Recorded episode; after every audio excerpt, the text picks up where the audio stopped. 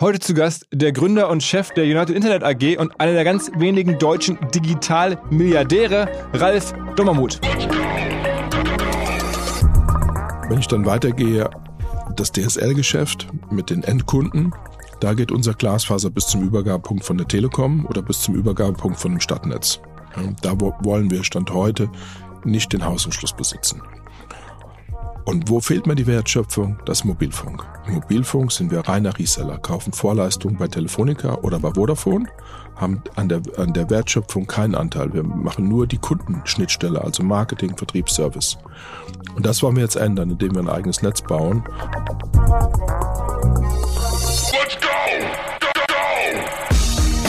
Herzlich willkommen beim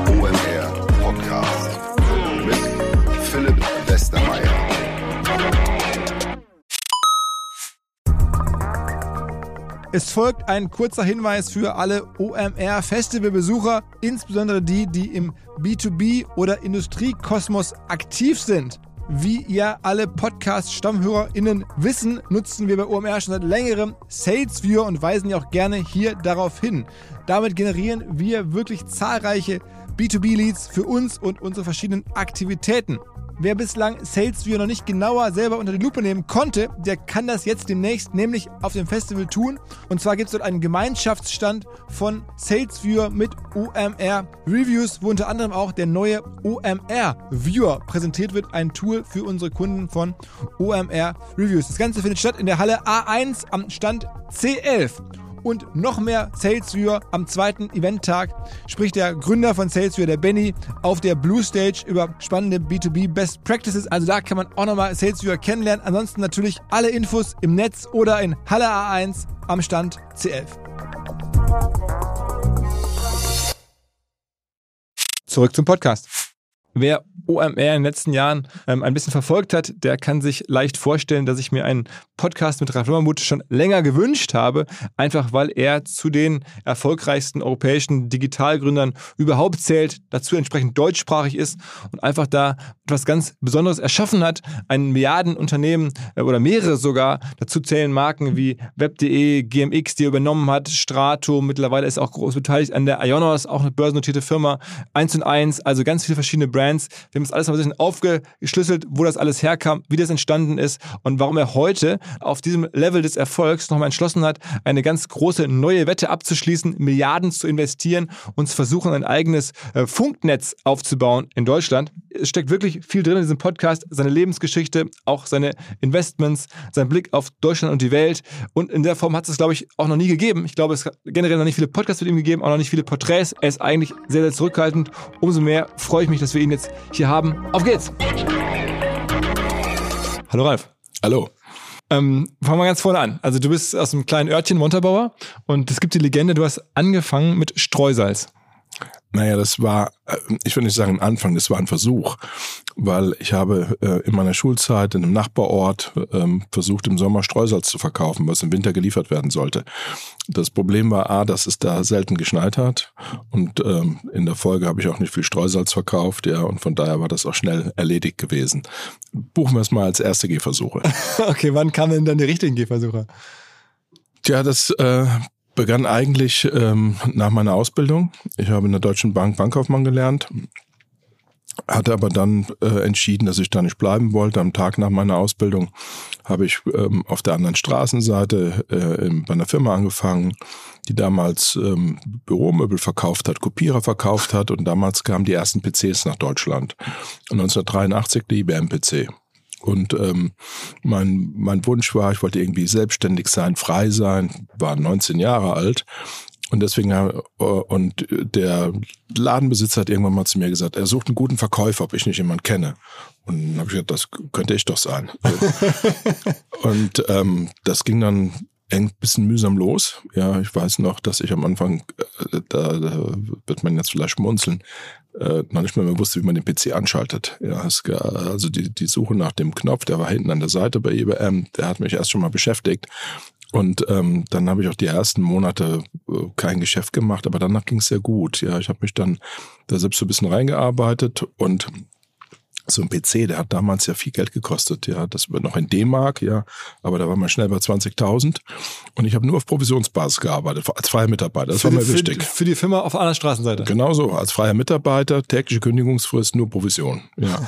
so, und so begann das mal, ja, und das äh, hat dann nach ein paar Monaten Fahrt aufgenommen und ja, und das äh, damit begann so das erste äh, ja, wirkliche ähm, auf eigene Rechnung wirtschaften. Und das wurde dann immer mehr sozusagen aus dieser Keimzelle heraus. Oder irgendwann hast du dann aber gesagt, ich jetzt mache ich was eigenes, jetzt gründe ich selber. Ja, das, äh, das, das war nicht so eine gerade Geschichte. Ähm, wir haben damals nicht nur PCs verkauft, wir haben dann Software selbst entwickelt, haben die vertrieben und hatten dafür Vertriebspartner.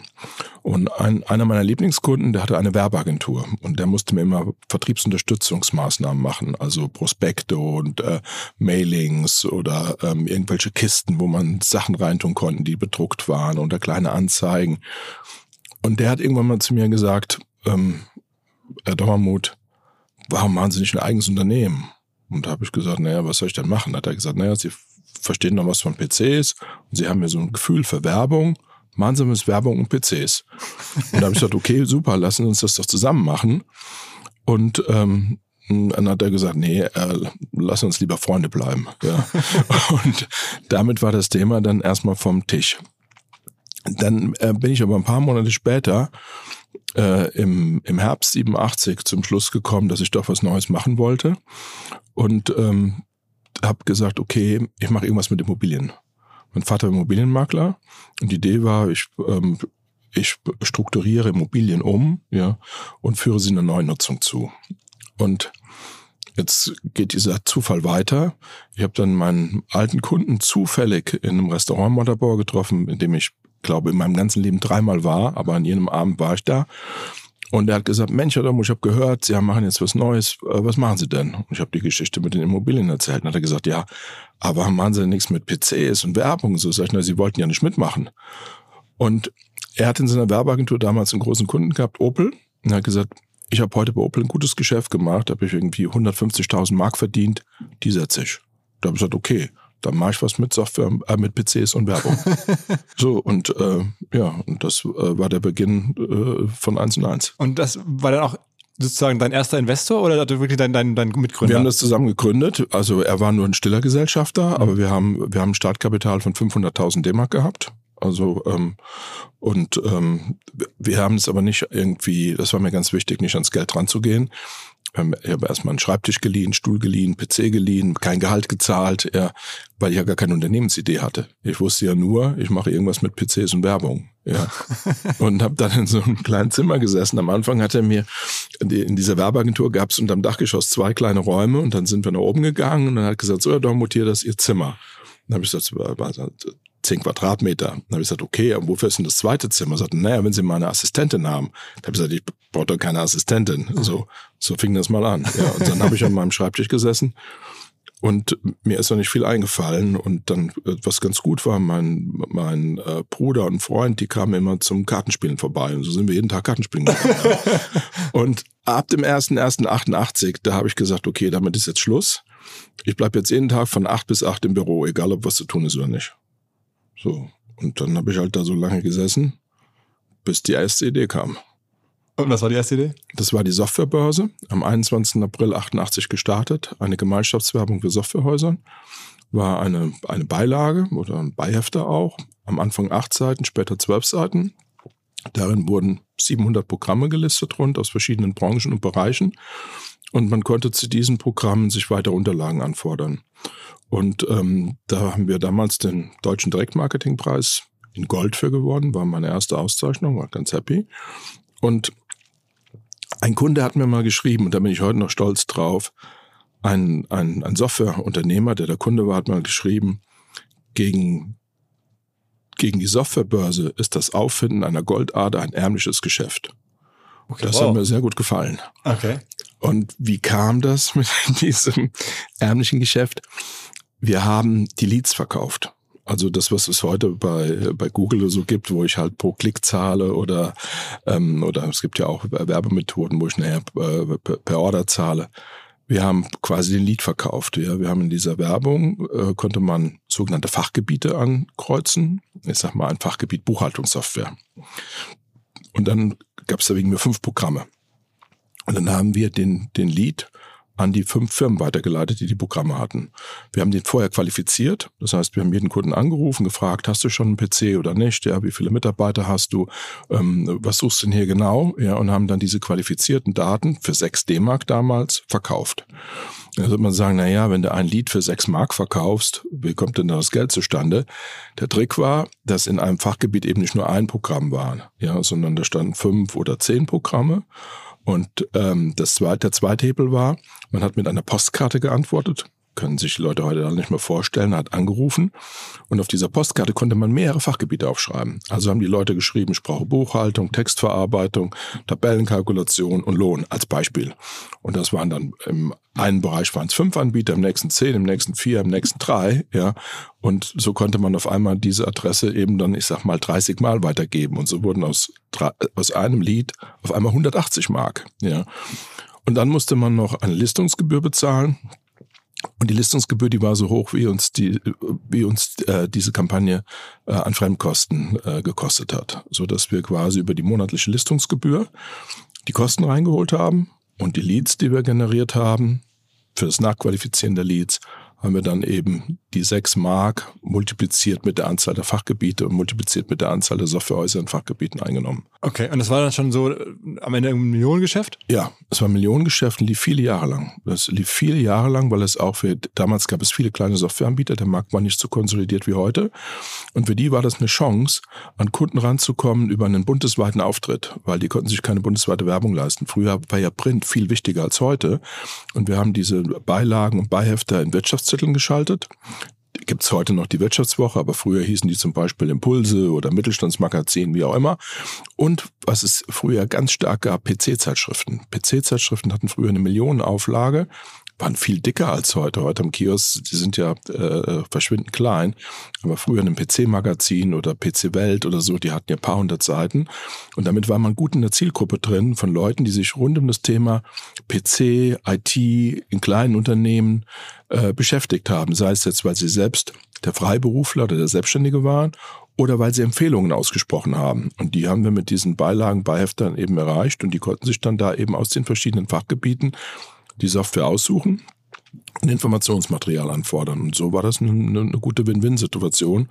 Und ähm, wie gesagt, für uns war das nicht schädlich gewesen. Das war ähm, von Anfang an ein schön profitables Geschäft. Also höre ich sehr gerne zu. Wir haben ein ähnliches Geschäft, das heißt bei uns OMR Reviews. Ja? Also auch da generieren wir Leads für Softwarekunden. Wusste ich gar nicht, dass das auch irgendwie sozusagen bei dir am Anfang äh, in der Vita äh, in der Form ist. Ähm, aber sehr gut zu hören.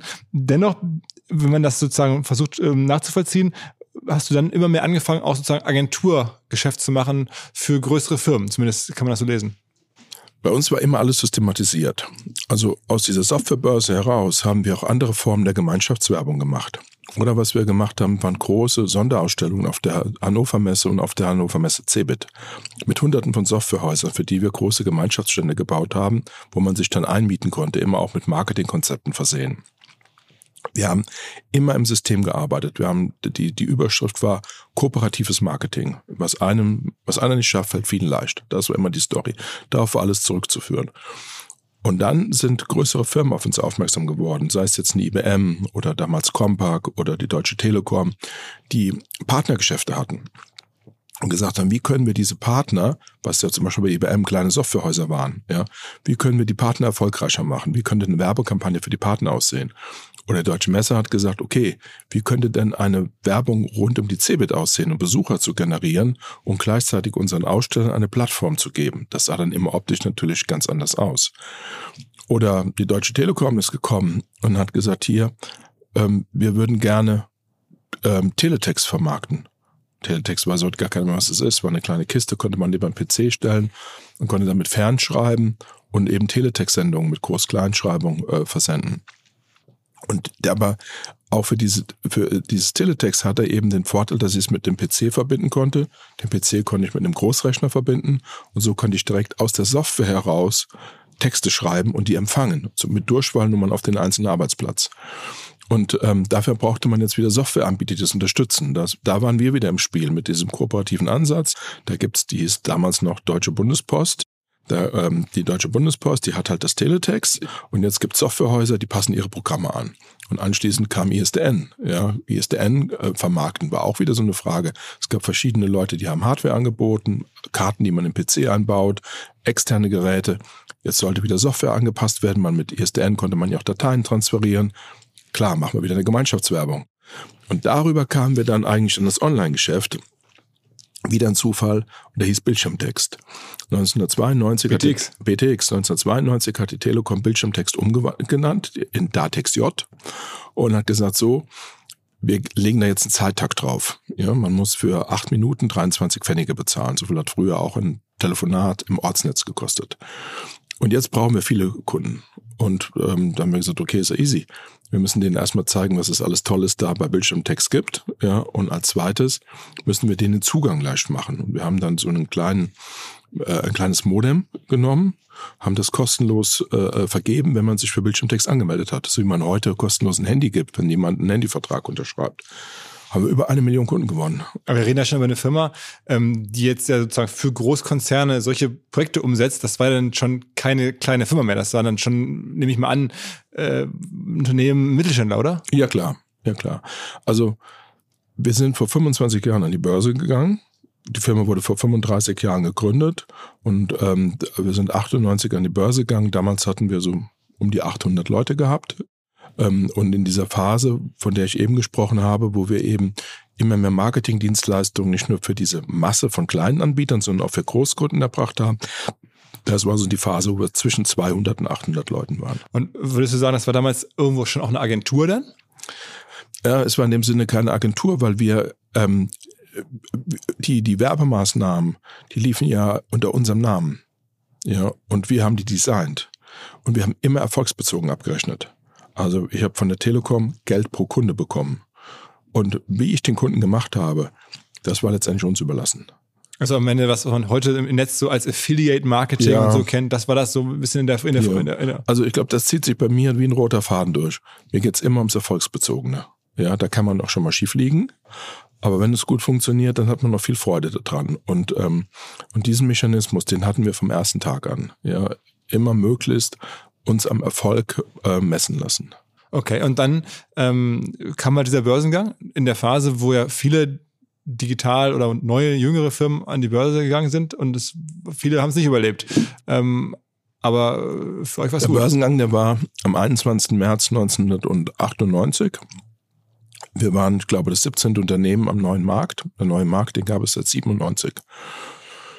Und ähm, ich war gar nicht so scharf auf diesen Börsengang. Wir hatten 1995 ähm, äh, an Private Equities verkauft. 20 Prozent der Firma haben wir 20 Millionen Mark für bekommen. Und das Geld haben wir uns in die Tasche gesteckt, äh, weil wir, die Firma brauchte kein Geld. Ja, klar, mussten noch Steuern bezahlen. Und die, Private Equities hatten dann ähm, zwei Jahre später die Idee, 97, wir könnten doch jetzt schon mal an die Börse gehen. Und äh, wir haben gesagt, naja, eigentlich war doch der Investitionshorizont viel länger. Ja, aber der neue Markt, der läuft ja gerade so gut. Und ähm, dann habe ich gesagt, naja, ich will jetzt nicht an die Börse gehen, da guckt mir jeder unter den Rock und so, da habe ich jetzt nicht so richtig Lust. und dann hatten die eine ganz coole Idee, die haben gesagt, ja, da und was, was, geh in der Schweiz an die Börse. Ja, in der Schweiz ist es irgendwie ganz anders. Da gibt's einmal im Jahr Hauptversammlung, da kommen ein paar ältere Leute, da trinkst du mal den Kaffee und fährst nach Hause, das war's. Und wir bringen dir mal eine Schweizer Bank und die erklärt dir das. Und dann kam die Bank von Tobel aus Zürich und dann haben wir unsere Geschichte erzählt. Und dann hat der, ähm, der Manager von Fontobel hat gesagt, ja, okay, kein Problem, wir bringen sie an die Börse in Deutschland an den neuen Markt. Ich habe gesagt, wie, ich dachte, wir gehen in der Schweiz an die Börse. Er hat gesagt, nein, Sie wollen doch nicht in der Schweiz an die Börse gehen. Ja, Deutschland, der neue Markt. Wir wollen in Deutschland eine Niederlassung aufbauen. Sie werden unser erster IPO. Da habe ich gesagt, okay, das finde ich ja ganz cool, sage ich ja. Aber ähm, ähm, wie bewerten Sie denn die Firma? Und da hat er, glaube ich, gesagt, 300 Millionen Mark. Habe ich gesagt, okay, 3 Millionen ist in Ordnung. Und dann, und dann das, äh, das war auch, das hat für die, das war die damalige Zeit, die war einfach 97, 98, 99, dieser Boom, der war so enorm. Ich habe dann gesagt, okay, aber ich möchte im Rahmen des Börsengangs möchte ich auch irgendwie Cash machen. Ja, so und da stelle ich mir vor, ähm, es gab damals so 30 Millionen Mark, da musste man nur einen halben Steuersatz bezahlen. Da ich gesagt, so, ich möchte gerne jetzt im Jahr 97 30 Millionen machen und 98 beim Börsengang nochmal 30 Millionen. Und ähm, die 97, die muss ich jetzt sofort haben, ja, und 98, da möchte ich gerne, dass es einer garantiert, dass ich kriege, wenn der Börsengang nicht klappt. Da steht der auf, rennt um den Tisch im Besprechungsraum, so wie hier, und schüttelt mir die Hand und sagt, Deal. Ein paar Tage später beim Notar gesessen. Ich habe noch, ich hab noch gesagt, ja, aber ich brauche für die zweite Zahlung eine Bürgschaft von der Deutschen Bank. Und zwei Tage später haben wir beim Notar gesessen und da hatte eine Bürgschaft und zwar von der Deutschen Bank dabei. ja. Und damit war der Deal klar. Ja. Und so sind wir in den neuen Markt gegangen. Und ähm, dann ging das natürlich äh, ein bisschen in Wellen, dann ging es ganz stark nach oben im Jahr 2000, dann ist die Internetblase geplatzt aber das war eine irre Zeit gewesen. Ja, das, ähm, da waren wir ja mit, äh, ähm, mit den ganzen heutigen Regularien und Öffentlich äh, Veröffentlichungen, das war ja alles noch nicht so ausgeprägt, ja. Und ähm, das, das war eine irre Zeit. Das, ähm, äh, ich will nicht sagen, dass es gut war. Ja, viele Anleger haben auch sehr viel Geld verloren. Und wie du eben gesagt hast, viele Firmen haben es noch nicht überlebt das war schon eine verrückte Zeit. Ja, Aber du hast das Geld ja dann, was über den, also was über den Börsengang, also die Kapitalerhöhung, was da reinkam, hast du ja dann gut genutzt und dich dann sozusagen angefangen sozusagen zuzukaufen. Ne? Genau, wir haben nicht, wir hatten keine große Kapitalerhöhung gehabt, aber wir waren halt früh. 1998 war früh und wir haben dann von dem Geld uns zur Hälfte bei GMX beteiligt. Später haben wir dann die äh, zweite Hälfte dazu gekauft ähm, und wir haben von dem Geld damals Schlund und Partner in Karlsruhe gekauft, eine Webhosting-Firma mit rund 35 Mitarbeitern, heißt heute Ionos und macht glaube 1,4 Milliarden Habt Umsatz. in die Börse gebracht. Genau, ja, so.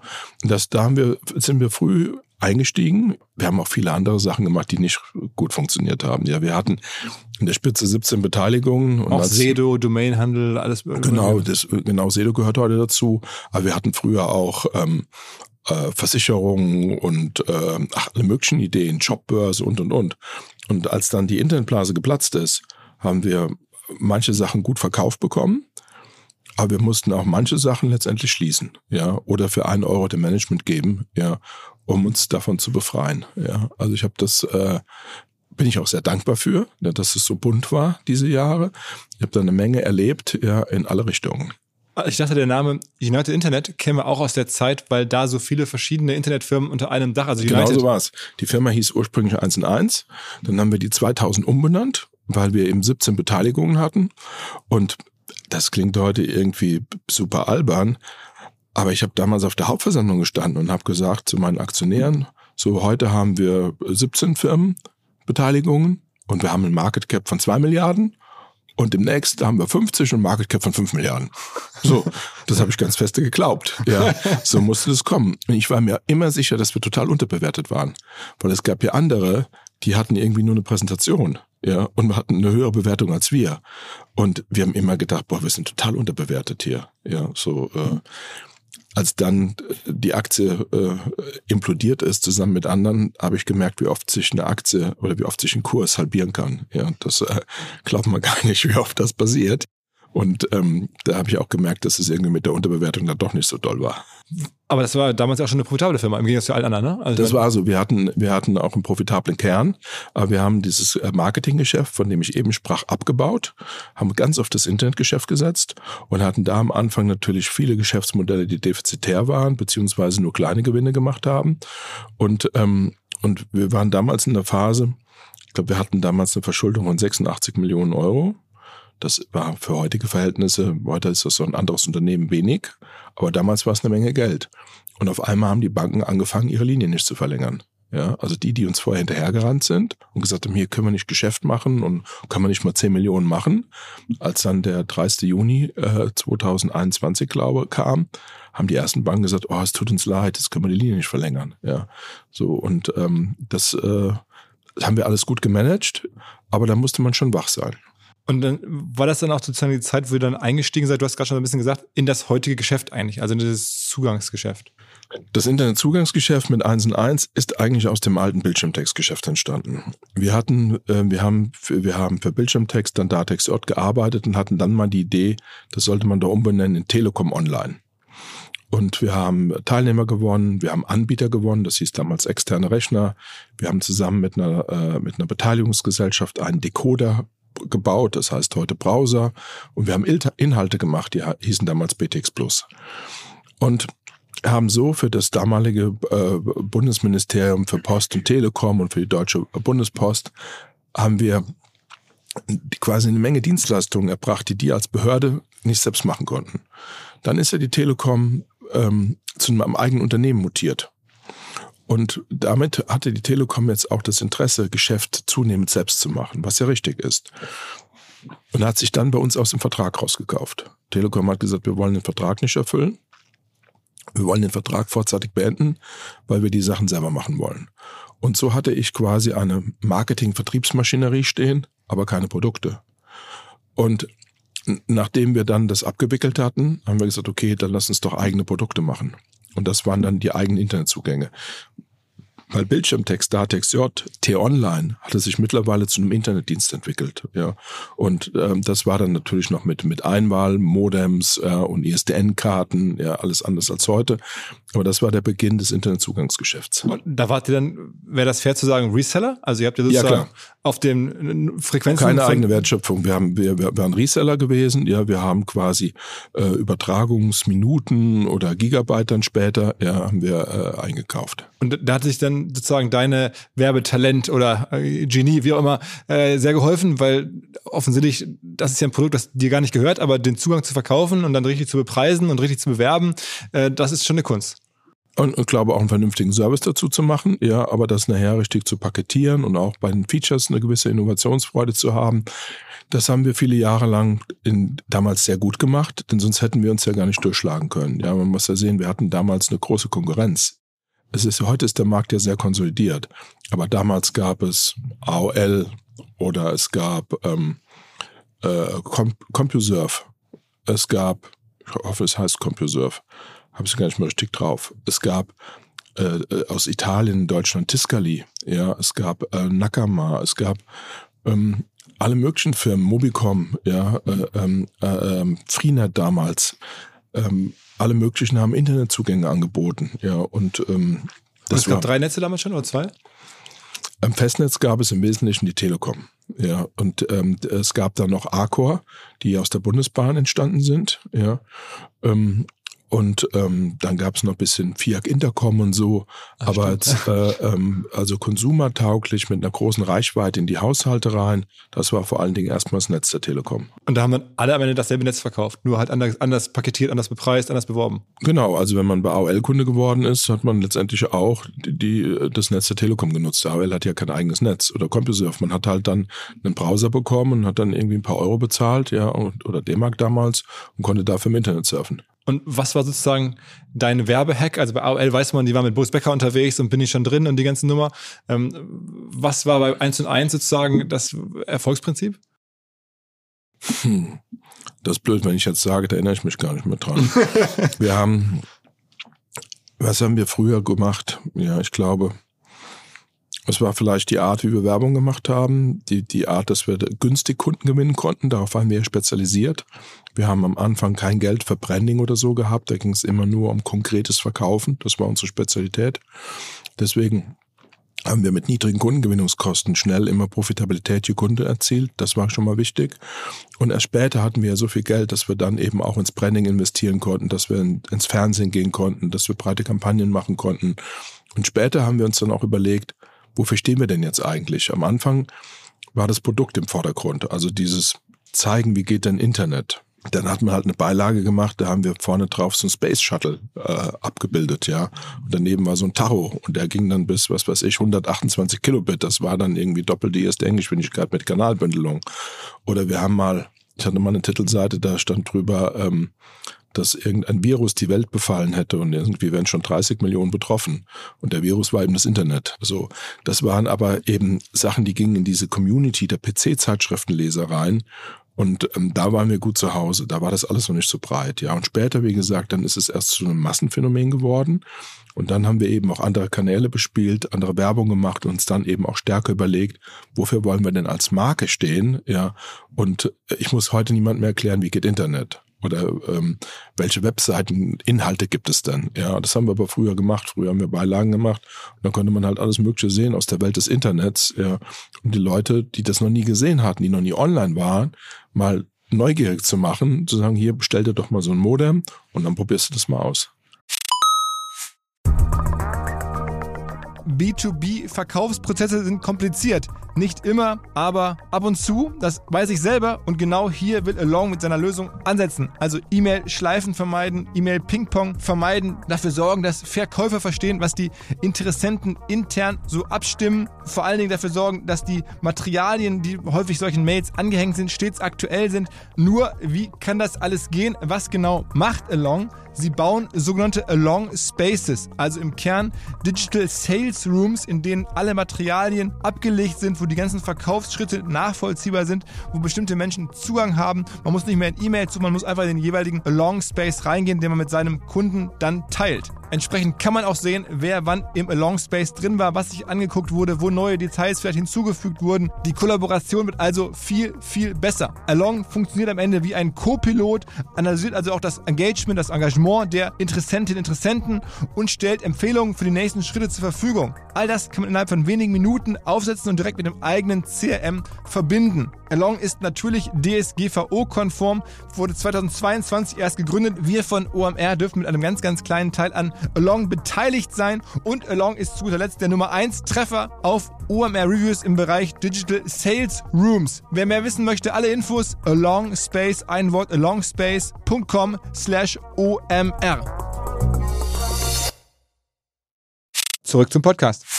Und da gibt es auch die, die Legende, dass du da sehr, sehr hands-on, auch obwohl die Firma ja schon recht groß war und auch schon ne, börsennotiert und so, dass du da sehr operativ mit dabei warst und die Werbung selber formuliert hast und genau gewusst hast, wie du es haben willst. Das ist natürlich klar, als Chef weiß man alles besser. Das hat sich, das hat sich nie geändert. Ja, also heute weiß ich natürlich auch immer noch alles besser, aber der Laden ist größer geworden, ja, ähm, und deswegen ist man, was ja auch richtig ist, nicht mehr in jedem Detail drin, geht ja auch gar nicht mehr. Aber früher war es natürlich so, da war das Unternehmen kleiner und da war das für uns noch erfolgskritischer, ja, und deswegen war das natürlich auch ähm, aus meiner Sicht eben auch Chefsache gewesen. Wir reden da schon über eine Firma mit deutlich über 1000 Mitarbeitern? Ja, das mag sein, ja.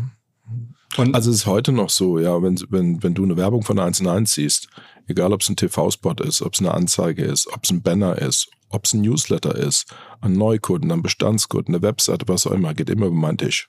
ja, Gibt es kein Werbemittel, was nicht über meinen Tisch geht. So. Kann man, ja, ja, das ist, also das ärgert mich auf der einen Seite, weil ich immer nachts da sitze und mir nochmal eine Stunde das alles reinpfeife. Ja, aber wir halt viele Leute, die das produzieren und Agenturen. Wir haben, ich glaube, 30 Leute in der, in der Werbeabteilung locker, ja, plus die Agenturen und es sind so viele ähm, äh, Kommunikationsmittel. Aber warum mache ich das? Auf der einen Seite irgendwie ist es eine alte Gewohnheit und man kann das bestimmt auch anders lösen. Das will ich ja gar nicht negieren, ja. Aber äh, ich erkenne daran, was das Unternehmen nach außen anbieten will. Und oft ist es so, dass man Dinge am Anfang bespricht, am Anfang einer Entwicklung, eine, ein neues Feature für ein Produkt oder eine Positionierung oder irgendeine Aktion. Dann sieht man das eine ganze Zeit nicht mehr, weil dann wird das irgendwie alles gebaut. Und dann kommt am Ende die Kommunikation, die Webseite oder eben der Flyer oder der Thekenständer für jemand, der einen Laden hat, Thekenständer oder ähm, irgendwelche Displays. So. Und dann dann kann ich gut nochmal prüfen, ob das, was man am Anfang verstanden hatte, ob das auch jetzt diese Reise durch die Firma, durch das Produktmanagement, durch die Entwicklung, durch die Kommunikations- und Vertriebsabteilungen, ob das in dieser Reise besser geworden ist oder ob es vielleicht sich in eine falsche Richtung entwickelt hat, nicht mehr, ich sag mal, scharf genug ist, also trennscharf genug ist, ja. Und ähm, und da gibt's immer mal wieder Punkte, wo ich denke, haha, so habe ich mir das nicht vorgestellt. Ja, so. Und dann muss das eben nochmal neu gemacht werden. Die meisten Sachen zum Glück, die sind okay, die brauche ich nicht nochmal neu machen. ja. Aber es kommt schon mal vor. Und ich bin vor allen Dingen immer informiert. Ich weiß immer, was ist jetzt momentan angesagt. Was bieten wir jetzt an? Ja, welche Aktionen gibt's jetzt? Wie argumentieren wir das? Ja, ich kenne jede Microsite, jedes Bundle, wenn, wenn es zu einem Handy, äh, es gibt zu jedem Handy irgendein Bundle dazu, ja, weil der Hersteller sagt, ja, wenn jetzt einer dieses Handy nimmt, dann kriegt er noch ein paar AirPods dazu oder sonst irgendwas. Ja, da kenne ich jeden Text. nicht schlecht, nicht schlecht. Ja, es ist, ist mein Hobby. Gab es denn zwischen der damaligen Zeit und sozusagen den, den Internetzugängen ähm, und jetzt heute, was oder was waren da die zwei großen, drei großen vielleicht noch Meilensteine auf der Reise von da bis heute?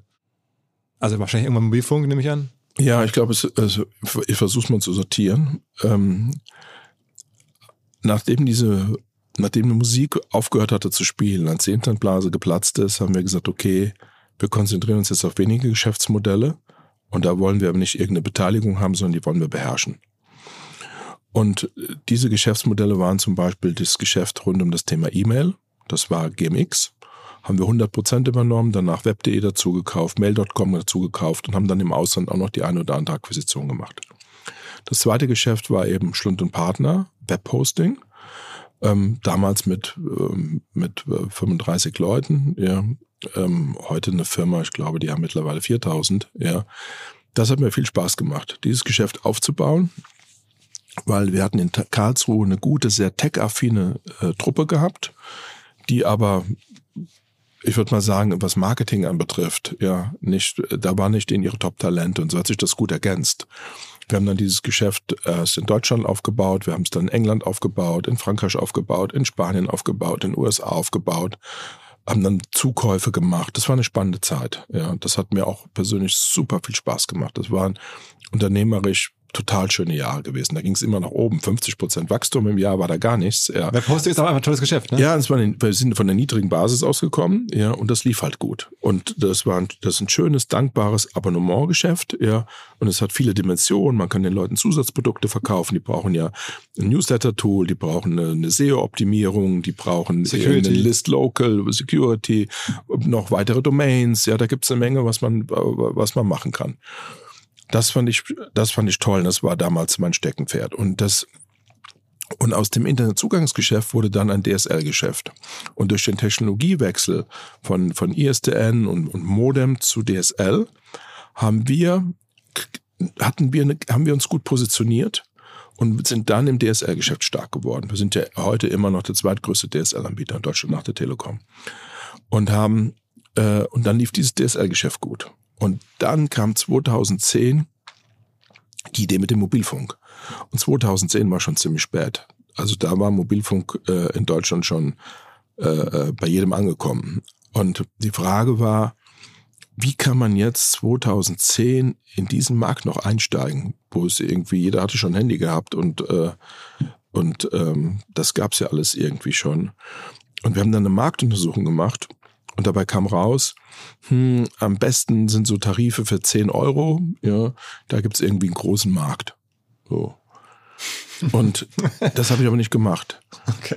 So, weil ähm, unsere Vision war eine, eine AllNet-Flat. Ja, unsere erste Werbung war Flat, Flat, Flat, Strich drunter 29,90. Und damals haben unsere Marktforscher gesagt, ja, da gibt's einen Markt, der ist 5%. Ja, so. Aber ich habe ich hab auf diese 5% gesetzt. Ich habe gesagt, lieber will ich mich differenzieren, anstatt in diesem lauten Markt, wo jeder sagt, ich gebe dir so viele Minuten oder so viele SMS oder ich gebe dir noch so viel Megabyte damals Surfvolumen. Also in diesem lauten Markt irgendwie mit 9,90 Euro untergehen, gehen wir einen neuen Weg. Und damals haben wir die 1 1 All-Netflat gestartet und sind dann als letzter Anbieter in diesem Markt im, im, am 1. Juli 2010 in Mobilfunk gestartet. Ja. Und heute haben wir äh, 12 Millionen Mobilfunkkunden. Und das ist aber auch, wenn man ähm, jetzt drauf schaut, auch wieder ein Reseller-Geschäft zu großen Teilen ne, gewesen. Genau, das ist, äh, es ist heute noch ein Reseller-Geschäft, weil wir fangen ja gerade an, unser Netz zu bauen. Und das ist heute das, ähm, das, der, der letzte Geschäftsbereich, wo ich keine hohe Wertschöpfung habe. Also in dem Geschäft rund um E-Mail-Dienste da haben wir eine extrem hohe Wertschöpfung. Ja, wir, wir bauen unsere, unsere Produkte selbst. Ja, äh, den, vom Mail-Server über die Mittelware bis zum Clients, ja, das entwickeln wir selbst. Kann man das eigentlich halten? Also, wo wir gerade drüber sprechen, dieses E-Mail-Geschäft, ist das nicht unter Druck mit Google Mail und sozusagen den ganzen äh, großen Lösungen aus, aus internationalen Lösungen? Kann man da GMX und, und, und ähm, so dagegen? Du hast gerade einen guten Namen gesagt, du hast Google Mail gesagt. Als wir gestartet sind, gab es viel mehr Anbieter. Da gab es auch Yahoo zum Beispiel. Hotmail und so. Ja, oder Hotmail, ja, oder ähm, T-Online hatte Mail und alle hatten irgendwie Mail, ja, so. Und wenn man heute guckt, was sind die meistgenutzten privaten E-Mail-Adressen in Deutschland? Genutzt, nicht registriert. Dann haben wir einen Marktanteil von über 50 Prozent. Mit GMX und Mit GMX und WebD. Mhm. Wow. Mhm. Und da willst du als, sagen, erst, als erstes Postfach. Ja. Und das, das ist auch in Zukunft, denkst du, verteidigbar und haltbar? Naja, die Diskussion kenne ich schon ganz lange, weil, ähm, weil natürlich Google, die, die den Markt aufgerollt haben, ist ein gigantischer Gegner, ja. Und ähm, es gibt nicht viele E-Mail-Dienste, die in einem Land gut funktionieren. Ja, da sind wir schon so ein bisschen das kleine gallische Dorf. Stand heute funktioniert das Geschäft. Wir haben ähm, knapp 40 Millionen User, äh, Leute, die Free-Accounts haben, aber auch Pay-Accounts äh, ähm, über zwei Millionen. Und ähm, Stand heute kann ich da nicht jammern. Ja. Das, das, das Umsatz, äh, der Umsatz kommt im Wesentlichen dann durch Werbung rein. Ne? Bei den Free-Accounts über Werbung, ja, bei den Pay-Accounts natürlich über monatliche Gebühren. Ja, so. Also das ist ein Geschäft, ähm, wo wir eine hohe Wertschöpfung haben. Das gleiche ist bei Jonos. Wir bauen, wir selbst, also egal ob es Hosting ist oder ob es unsere Cloud ist, und wir die, die gesamte Cloud, Cloud-Infrastruktur, alles selbst entwickelt, ja, haben wir eine, eine enorme Wertschöpfung. Ja. Wenn man dann weitergeht zum Glasfasergeschäft, was wir bei 1 Versatel machen, ja, wo wir ein großes Glasfasertransportnetz betreiben, an das wir Firmen anschließen und, äh, und Behörden anschließen, wo wir viele Gewerbegebiete ausbauen, hundertprozentige Wertschöpfung. Ja, das Glaswasser bis ins Haus kommt von uns. Wenn ich dann weitergehe, das DSL-Geschäft mit den Endkunden, da geht unser Glasfaser bis zum Übergabepunkt von der Telekom oder bis zum Übergabepunkt von dem Stadtnetz. Da wollen wir Stand heute nicht den Hausanschluss besitzen. Und wo fehlt mir die Wertschöpfung? Das Mobilfunk. Im Mobilfunk sind wir reiner Reseller, kaufen Vorleistungen bei Telefonica oder bei Vodafone, haben an der, an der Wertschöpfung keinen Anteil. Wir machen nur die Kundenschnittstelle, also Marketing, Vertriebsservice. Und das wollen wir jetzt ändern, indem wir ein eigenes Netz bauen und dann habe ich auch in diesem Bereich eine hohe Wertschöpfung. Da hast du ja auch vor einigen Jahren schon sehr, sehr groß investiert, also Größenordnung eine Milliarde, ähm, um da die sozusagen erstmal die, die, die Rechte sozusagen dran, dran zu bekommen. Die Frequenzen, genau. Die haben etwas über eine Milliarde gekostet. Die ersten Frequenzen, ja. Mhm. Ja, also ich meine, man merkt schon, also die Firma ist über die Jahre rangewachsen zu einem Unternehmen, das mal eine Milliarde in die Hand nehmen kann für sowas. Ja, ich glaube, das, das ist alles, wie gesagt, public, da erzähle ich keine Geheimnisse. Ja, wir haben im Jahr haben wir ähm, 800 Millionen CapEx. Also wir investieren 800 Millionen im Jahr in den Ausbau zum Beispiel vom Glasfaser oder in die oder in Rechner. Ähm, und ähm, das, äh, ähm, ja, das, äh, das fällt uns jetzt nicht schwer. Ja, das, Wenn die Firma äh, macht, setzt, setzt auch ordentlich Cash frei. Also das, das ja. Ergebnis ist auch, auch alles public. Irgendwie ja, ja, liegt knapp unter von einer Milliarde. Ja, unser EBITDA liegt bei 1,2 oder 1,3 in dieser Größenordnung Milliarden, ja. Gut, davon geht es immer nochmal die Abschreibung ja. runter, ja. Aber die Firma generiert schon gut Cash, aber man muss auch sagen, wir investieren auch viel. Also 800 Millionen auf den Tisch des Hauses legen. und, dafür, und das ist ja von entsteuertem Geld. Dann, das ist schon eine, äh, wir haben ja schon eine hohe Investitionsquote. Also unser Unternehmen ist schon in einer Phase, gerade jetzt für das Mobilfunknetz, gerade für den Ausbau unseres Glasfasernetzes, nehmen wir schon eine Menge Geld in die Hand was wir perspektivisch dann wieder rein verdienen durch die Nutzung. Aber erst muss es investiert werden. Ja. Und die, die Firma gehört nach wie vor dir zu mehr als der Hälfte, ne? Die, ähm, die im, mir gehören 54 Prozent der äh, gehandelten Aktien, ja.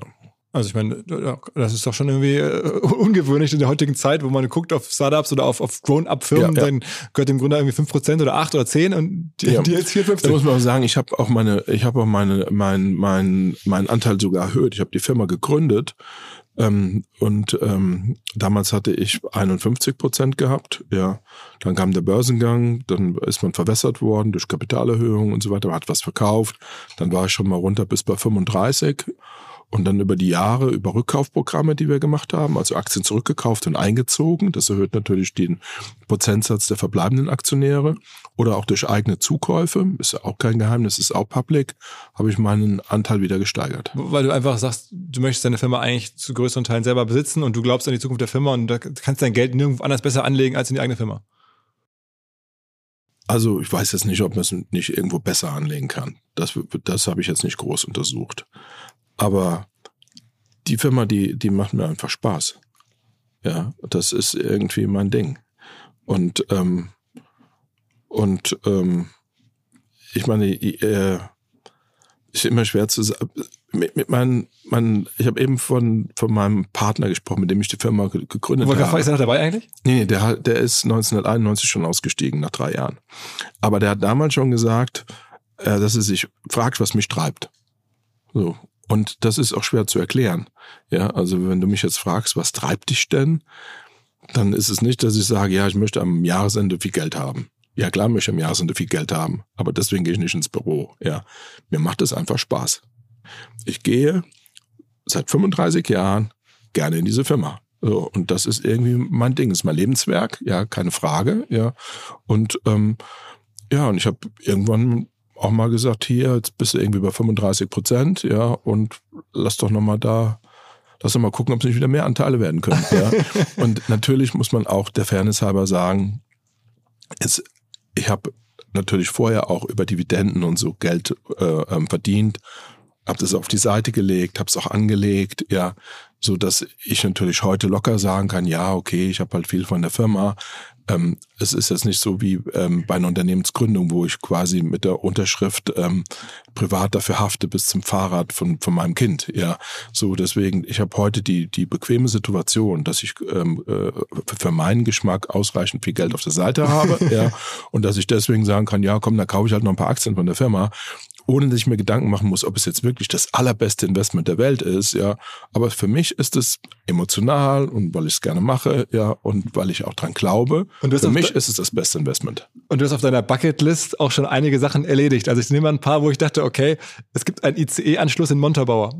Da gibt es die Theorie, die gibt es auch nur, weil ihr da seid. Das ist nicht richtig. Das erzähle ich immer, wenn, wenn, wenn Freunde mich fragen, wann gibt's den ICE-Bahnhof, dann, ähm, dann, äh, dann erzähle ich gern schon mal die Geschichte, dass ich damals die Politik, Politik, Politiker bestochen hätte. Ja, aber das ist natürlich Quatsch. Ja, ähm, diesen ICE-Bahnhof, den gab's, weil es irgendwie eine Strecke gibt zwischen Köln und Frankfurt und Rheinland-Pfalz hat diese Strecke quasi durchs Land durchbekommen und hat gesagt, da wollen wir auch einen Bahnhof haben. Ja, so habe ich es wenigstens mal gehört. Aber das wurde, äh, der wurde dieser ICE-Bahnhof, da habe ich nichts mit zu tun. Das die nächste Bucketlist-Geschichte ist, also auch viele äh, wirtschaftlich erfolgreiche Leute segeln gerne und machen dann America's Cup, so als, ja. als die Champions League des Segelns. Da hast du auch schon hinter dir. Das stimmt, das erste Boot beim America's Cup, das erste deutsche Boot, ja, das, äh, das äh, hat mir gehört, ja, und wurde gesponsert dann auch von United Internet. Eine Hälfte habe ich privat bezahlt, eine Hälfte hat die Firma gezahlt. Das, äh, das habe ich auch mal gemacht, ja. Aber hast du auch schon sozusagen eigentlich ein Kapitel, das du schon sozusagen abgehakt hast eigentlich? Ja, es war, waren, das waren drei spannende Jahre und es hatte damals auch einen tieferen Sinn. Wir hatten damals Webde übernommen. Es ging jetzt auch darum, nach innen zu, äh, was zusammenzumachen. Deswegen haben wir auf das Board 1 und 1 gmxweb.de geschrieben. Wir haben viele Events. Das war damals in Valencia in Spanien, viele Events da gemacht. Mit der Firma, mit Partnern, mit Investoren. Das, ähm, das war eine Zeit, wo wir uns als, ich sag mal, mittelständisches deutsches Unternehmen etabliert haben. Und dazu hat das gut gepasst. Und dann das nächste, was man auch natürlich von Leuten hört, die dann irgendwann Möglichkeiten haben, die investieren dann und diversifizieren und gucken auf neue Digitalfirmen, ist ja auch ein bisschen der heiße Scheiß nach wie vor. Hast du auch schon ganz früh gemacht und hast du mit Rocket und noch früher European Founders Fund, glaube ich, mit den Samba-Brüdern auch schon investiert, auch schon quasi alles durcherlebt, was man so erleben konnte. Naja, ich, vielleicht habe ich nicht alles erlebt, aber einiges habe ich erlebt, ja. Und es stimmt, es hat angefangen eben mit unseren eigenen Aktivitäten rund um diese ähm, äh, Umbenennung in United Internet, haben wir eben drüber gesprochen, ging dann weiter über European Founders Fund, ging dann weiter über Rocket, ja. Also Investitionen in Startups und in junge Firmen, das ist mir auch nicht fremd. also du warst ja sogar mal eine Weile Aufsichtsrat bei Rocket auch und noch größerer das stimmt, Shareholder. Ne? Das stimmt, ja, ja, das stimmt. Und ihr macht viel, also ihr habt damals eine Phase lang viel zusammen gemacht, so, so, so Cross-Beteiligung gehalten und sowas. Ja, das stimmt, das stimmt. Mhm da, da gab es eine Phase, da haben wir, da haben wir einiges zusammen gemacht, ja. Aber ähm, daraus ist eine gute Freundschaft geblieben, ja. Aber heute gibt es da keine geschäftliche Beziehung mehr. War das für dich in Summe sehr erfolgreich oder mittelerfolgreich? Oder es, es gibt ja so die Legende, dass auch viele, die mit da Geschäfte gemacht haben, dann nicht so viel verdient haben wie die Gründer selber? Naja, jetzt würde ich gerne sagen, das war sehr erfolgreich, aber jeder kann nachlesen, für welchen Preis wir die Aktien gekauft haben, wie wir sie später wieder verkauft haben. ja. Deswegen, ähm, das äh, war jetzt nicht riesig erfolgreich. Okay. Ja. Also die Kollegen von Elliot haben das cleverer gemacht. Ja, ich, äh, ich will das gar nicht kommentieren. Ich meine, wir, wir sind auch, äh, also ich nehme mal für mich im Anspruch, dass ich im Geschäftsleben für mich entscheide und da treffe ich mal gute und auch mal schlechte Entscheidungen. Die sind immer überlegt, wohl überlegt. Aber bei allem Überlegen, bei allem Abwägen liegt man auch mal daneben. Ja. Und wir sind äh, in Barocke zum Beispiel eingestiegen in einer Zeit, da äh, lief es gerade, war an der Börse ein tolles Thema, haben unsere Beteiligungen aus, aus den European Founders Fonds eingebracht, haben noch Cash drauf gezahlt und haben gedacht, das wird jetzt alles noch viel mehr. Und im Endeffekt ist es das nicht geworden. Ja, so und ähm, das gehört eben auch zum Wirtschaften dazu, dass man dann auch mal sagt, okay, das ist jetzt anders gelaufen als geplant, ja, Und dann lass uns da auch wieder aussteigen. Was war denn, wo wir gerade drüber sprechen, in deiner ganzen Karriere, die ja nun ein riesiger Sieg ist in Summe, aber was war denn, oder was waren denn die ein, zwei größten Rückschläge oder Niederlagen, die du bislang hast erleben, äh, erleben müssen? Boah. Das klingt jetzt irgendwie blöd, aber da fällt mir jetzt auf Anhieb gar nichts ein. ja, weil es, ähm, also, was ist denn ein, was ist denn ein Rückschlag? Ja, ich meine, jeden Tag gibt es Dinge, die funktionieren nicht wie gedacht. Aber das ist ja geschäftsimmanent. Da würde ich, das würde ich jetzt nicht Rückschlag nennen. Ja, sondern, also ich würde es nicht so empfinden. Ich würde nicht abends ins Bett gehen und sagen, oh, jetzt schlafe ich schlecht. Oder ich würde nicht zu meiner Frau abends sagen, oh, heute hatten wir einen Rückschlag. Ja, so, so denke ich überhaupt nicht. Ja, also das ist vielleicht auch, ähm, vielleicht habe ich da ein, ein, zu sonniges Gemüt. Ich bin immer optimistisch. Ja, und ich nehme das gar nicht so wahr. Ja, klar, gibt es mal Dinge, die nicht klappen. Aber hey, wenn ich, äh, wenn ich zehn Sachen anfange und äh, zwei davon funktionieren, das ist doch schon super.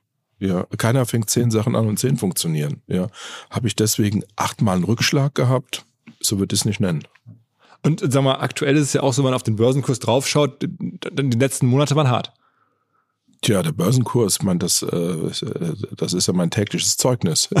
ja. Und wenn man das bei United Internet guckt, dann ist das irgendwie von 58 Euro auf 13 Euro runtergegangen. Und bei 1 1 ist auch börsennotiert irgendwie von 70 Euro auf 10. Ja, das ist natürlich ein Scheißzeugnis, ist doch klar. Also ist auch für dich also persönlich ja noch viel Geld oder viel Vermögen, was da dann ja, zumindest temporär mal aber, nicht da ist. Aber so rechne ich nicht. Also wenn ich jetzt jeden Tag denken würde, oh, wie viel bin ich heute ärmer geworden oder umgedreht, wenn es nach oben geht, denken würde, oh, heute bin ich aber reicher geworden, ähm, diesen Reflex habe ich überhaupt nicht. Ich bin, es gibt so eine schöne, einen schönen Spruch, den ich liebe. Der Börsenkurs verhält sich wie ein Hund, der, der mit seinem Herrchen Gassi geht. Die starten zusammen, und mal läuft dann der Hund vorne weg und mal läuft er hinterher. Und am Ende kommen sie zusammen an. Was ich sagen will ist, eine gute Firma hat am Ende auch einen guten Börsenwert. Und auf dem Weg dahin, da ist sie mal überbewertet oder ist mal unterbewertet. Ja, das habe ich alles in den letzten 25 Jahren erlebt. Ja, und ich konzentriere mich darauf, eine gute Firma zu bauen. Ja, und diese gute Firma wird am Ende auch die entsprechende Wertschätzung haben. Und ja, jetzt sind wir in der Investitionsphase, haben wir eben drüber gesprochen. Und das ist was, was dem Kapitalmarkt nicht gut gefällt. Der Kapitalmarkt möchte lieber ein gut planbares Geschäft haben, möchte lieber wenig Risiko haben, möchte lieber wenig CAPEX haben, möchte lieber hohe Dividenden haben. Verstehe ich auch. Aber der Kapitalmarkt hat auch ein anderes Anlegeverhalten als ein Unternehmer. Der Kapitalmarkt, wenn, wenn du dir eine Aktie kaufst, dann überlegst du ja nicht, wo wird die in zehn Jahren stehen, sondern denkst, wo steht in einem halben Jahr in einem Jahr. Und da habe ich momentan wenig zu bieten. Und das spiegelt sich auch in unserem Kurs wieder. Aber als Unternehmer muss ich mich davon freimachen, ja, weil ich habe eine Verantwortung für, glaube 10.500 Leute, ja. Ich habe eine Verantwortung für eine 35 Jahre alte Firma, die weiterzuentwickeln. Ich habe eine Verantwortung für 28 Millionen Kunden, die bei uns Abonnements abgeschlossen haben, plus die Free Accounts. Und in, aus dieser Verantwortung heraus mich überlegen, was ist mittel- und langfristig am besten. Ja. Und dann muss ich auch in Kauf nehmen, dass es dem Kapitalmarkt mehr oder weniger gut gefällt. Ja, das ist nicht das, was jetzt meine Aktionäre unbedingt hören wollen, aber es ist so, wie ich die Welt sehe. Es ist ja trotzdem schon generell beeindruckend, dass jemand, ist jetzt 59, glaube ich, ähm, mhm. sich entschieden hat und wie gesagt, hast wirtschaftlich alles erreicht, was man erreichen kann. Ähm, dass du sagst, okay, äh, ist mir jetzt eigentlich alles egal, jetzt gehe ich hin äh, und baue nochmal mit all den Kosten, mit all dem Risiko und aller Langfristigkeit, ähm, äh, baue ich ein neues Netz, also in, in Deutschland dann irgendwie, was ist dann viertes großes Netz und selbst im Jahr 2030, glaube ich, sagt ihr, wollt ihr dann, dann halb Deutschland bis dahin abdecken können. Also ist jetzt ja auch noch nicht mehr das ganze Land, sondern wirklich langfristig. Also dann bist du ja rein mathematisch schon über 70 wahrscheinlich eines Tages, wenn man dann die volle Abdeckung hat. Aber da hast du entschieden, ähm, das ist mein Weg. Ich mache jetzt nicht weiter segeln, nicht weiter irgendwie Golf spielen oder Aufsichtsrat oder so, sondern ich gehe jetzt so mit noch mhm. 20 Jahre Horizont und gebe da Milliarden für aus und gehe da ins Risiko, dass man die Firma abschmiert, weil die Aktionäre das nicht hören wollen und so. Ja, ja. Jetzt hast du ein bisschen was durcheinander gemischt, das, aber es hat gut geklungen. Du hast gesagt, oh, mir ist ja mal alles egal, zum Beispiel. Und du hast gesagt, ja, die Firma schmiert ab. Ja, so. Lass, mich, lass uns das ein bisschen auflösen. Als erstes Mal, ich entscheide es nicht alleine ich habe ein Vorstandsteam Und ich habe auch einen Aufsichtsrat. Und wir haben diese Entscheidung sowohl im Vorstand als auch im Aufsichtsrat komplett einstimmig getroffen. Und diese Entscheidung wurde getroffen auf Basis von einem Business Case. Und dieser Business Case sagt, dass das mittel- und langfristig für die Firma am besten ist. Weil wir Vorleistungen, die wir heute beziehen, für die wir viel Geld ausgeben, internalisieren und dafür morgen eben unser eigenes Netz nutzen können. Und wir werden vom Mieter zum Eigentümer, wenn ich jetzt mal eine Immobilie sprechen kann. Aber natürlich muss ich als Eigentümer auch mein Haus bauen und muss es auch bezahlen, aber spare nachher die Miete. So, deswegen, das ist nicht, ach mir ist jetzt mal alles egal, es ist eine Änderung des Geschäftsmodells, die wohl überlegt ist und die auch unterlegt ist mit einem Case. Und dieser Case wird alle drei Monate in der Aufsichtsratssitzung vorgestellt, mitsamt eventuellen Abweichungen. Und bis heute liegen wir da noch ganz vernünftig. Also von daher ist das nicht irgendwie ähm, irgendwie ein Spaß oder ein, ach komm, äh, Abenteuer. ein Abenteuer, da ist mir doch jetzt mal Wurst und jetzt, ziehen wir jetzt mal durch, ja. Und also, ähm, also das ist schon gut überlegt. Und du hast dann eben noch gesagt, ja, die Firma schmiert ab, unsere Firma schmiert nicht ab, unsere Firma macht so viel Umsatz und gewinnen wir nie. Ja, so das äh, nur mal nebenbei gesagt, ja, so und ähm, äh, sonst können wir uns das auch gar nicht leisten. Aber du hast schon recht ich bin, bin ja jetzt kein Jungunternehmer mehr mit 59, auch wenn ich mich noch irgendwie äh, immer noch, äh, äh, mein, mein Selbstbild ist natürlich, dass ich noch munter bin, klar, ähm, auch wenn ich mich noch immer gut fühle. Bin kein Jungunternehmer mehr. Und natürlich, das wird sehr wahrscheinlich mein letztes großes unternehmerisches Ding sein, weil es eben ein großes und langfristiges Projekt ist. Das ist doch klar.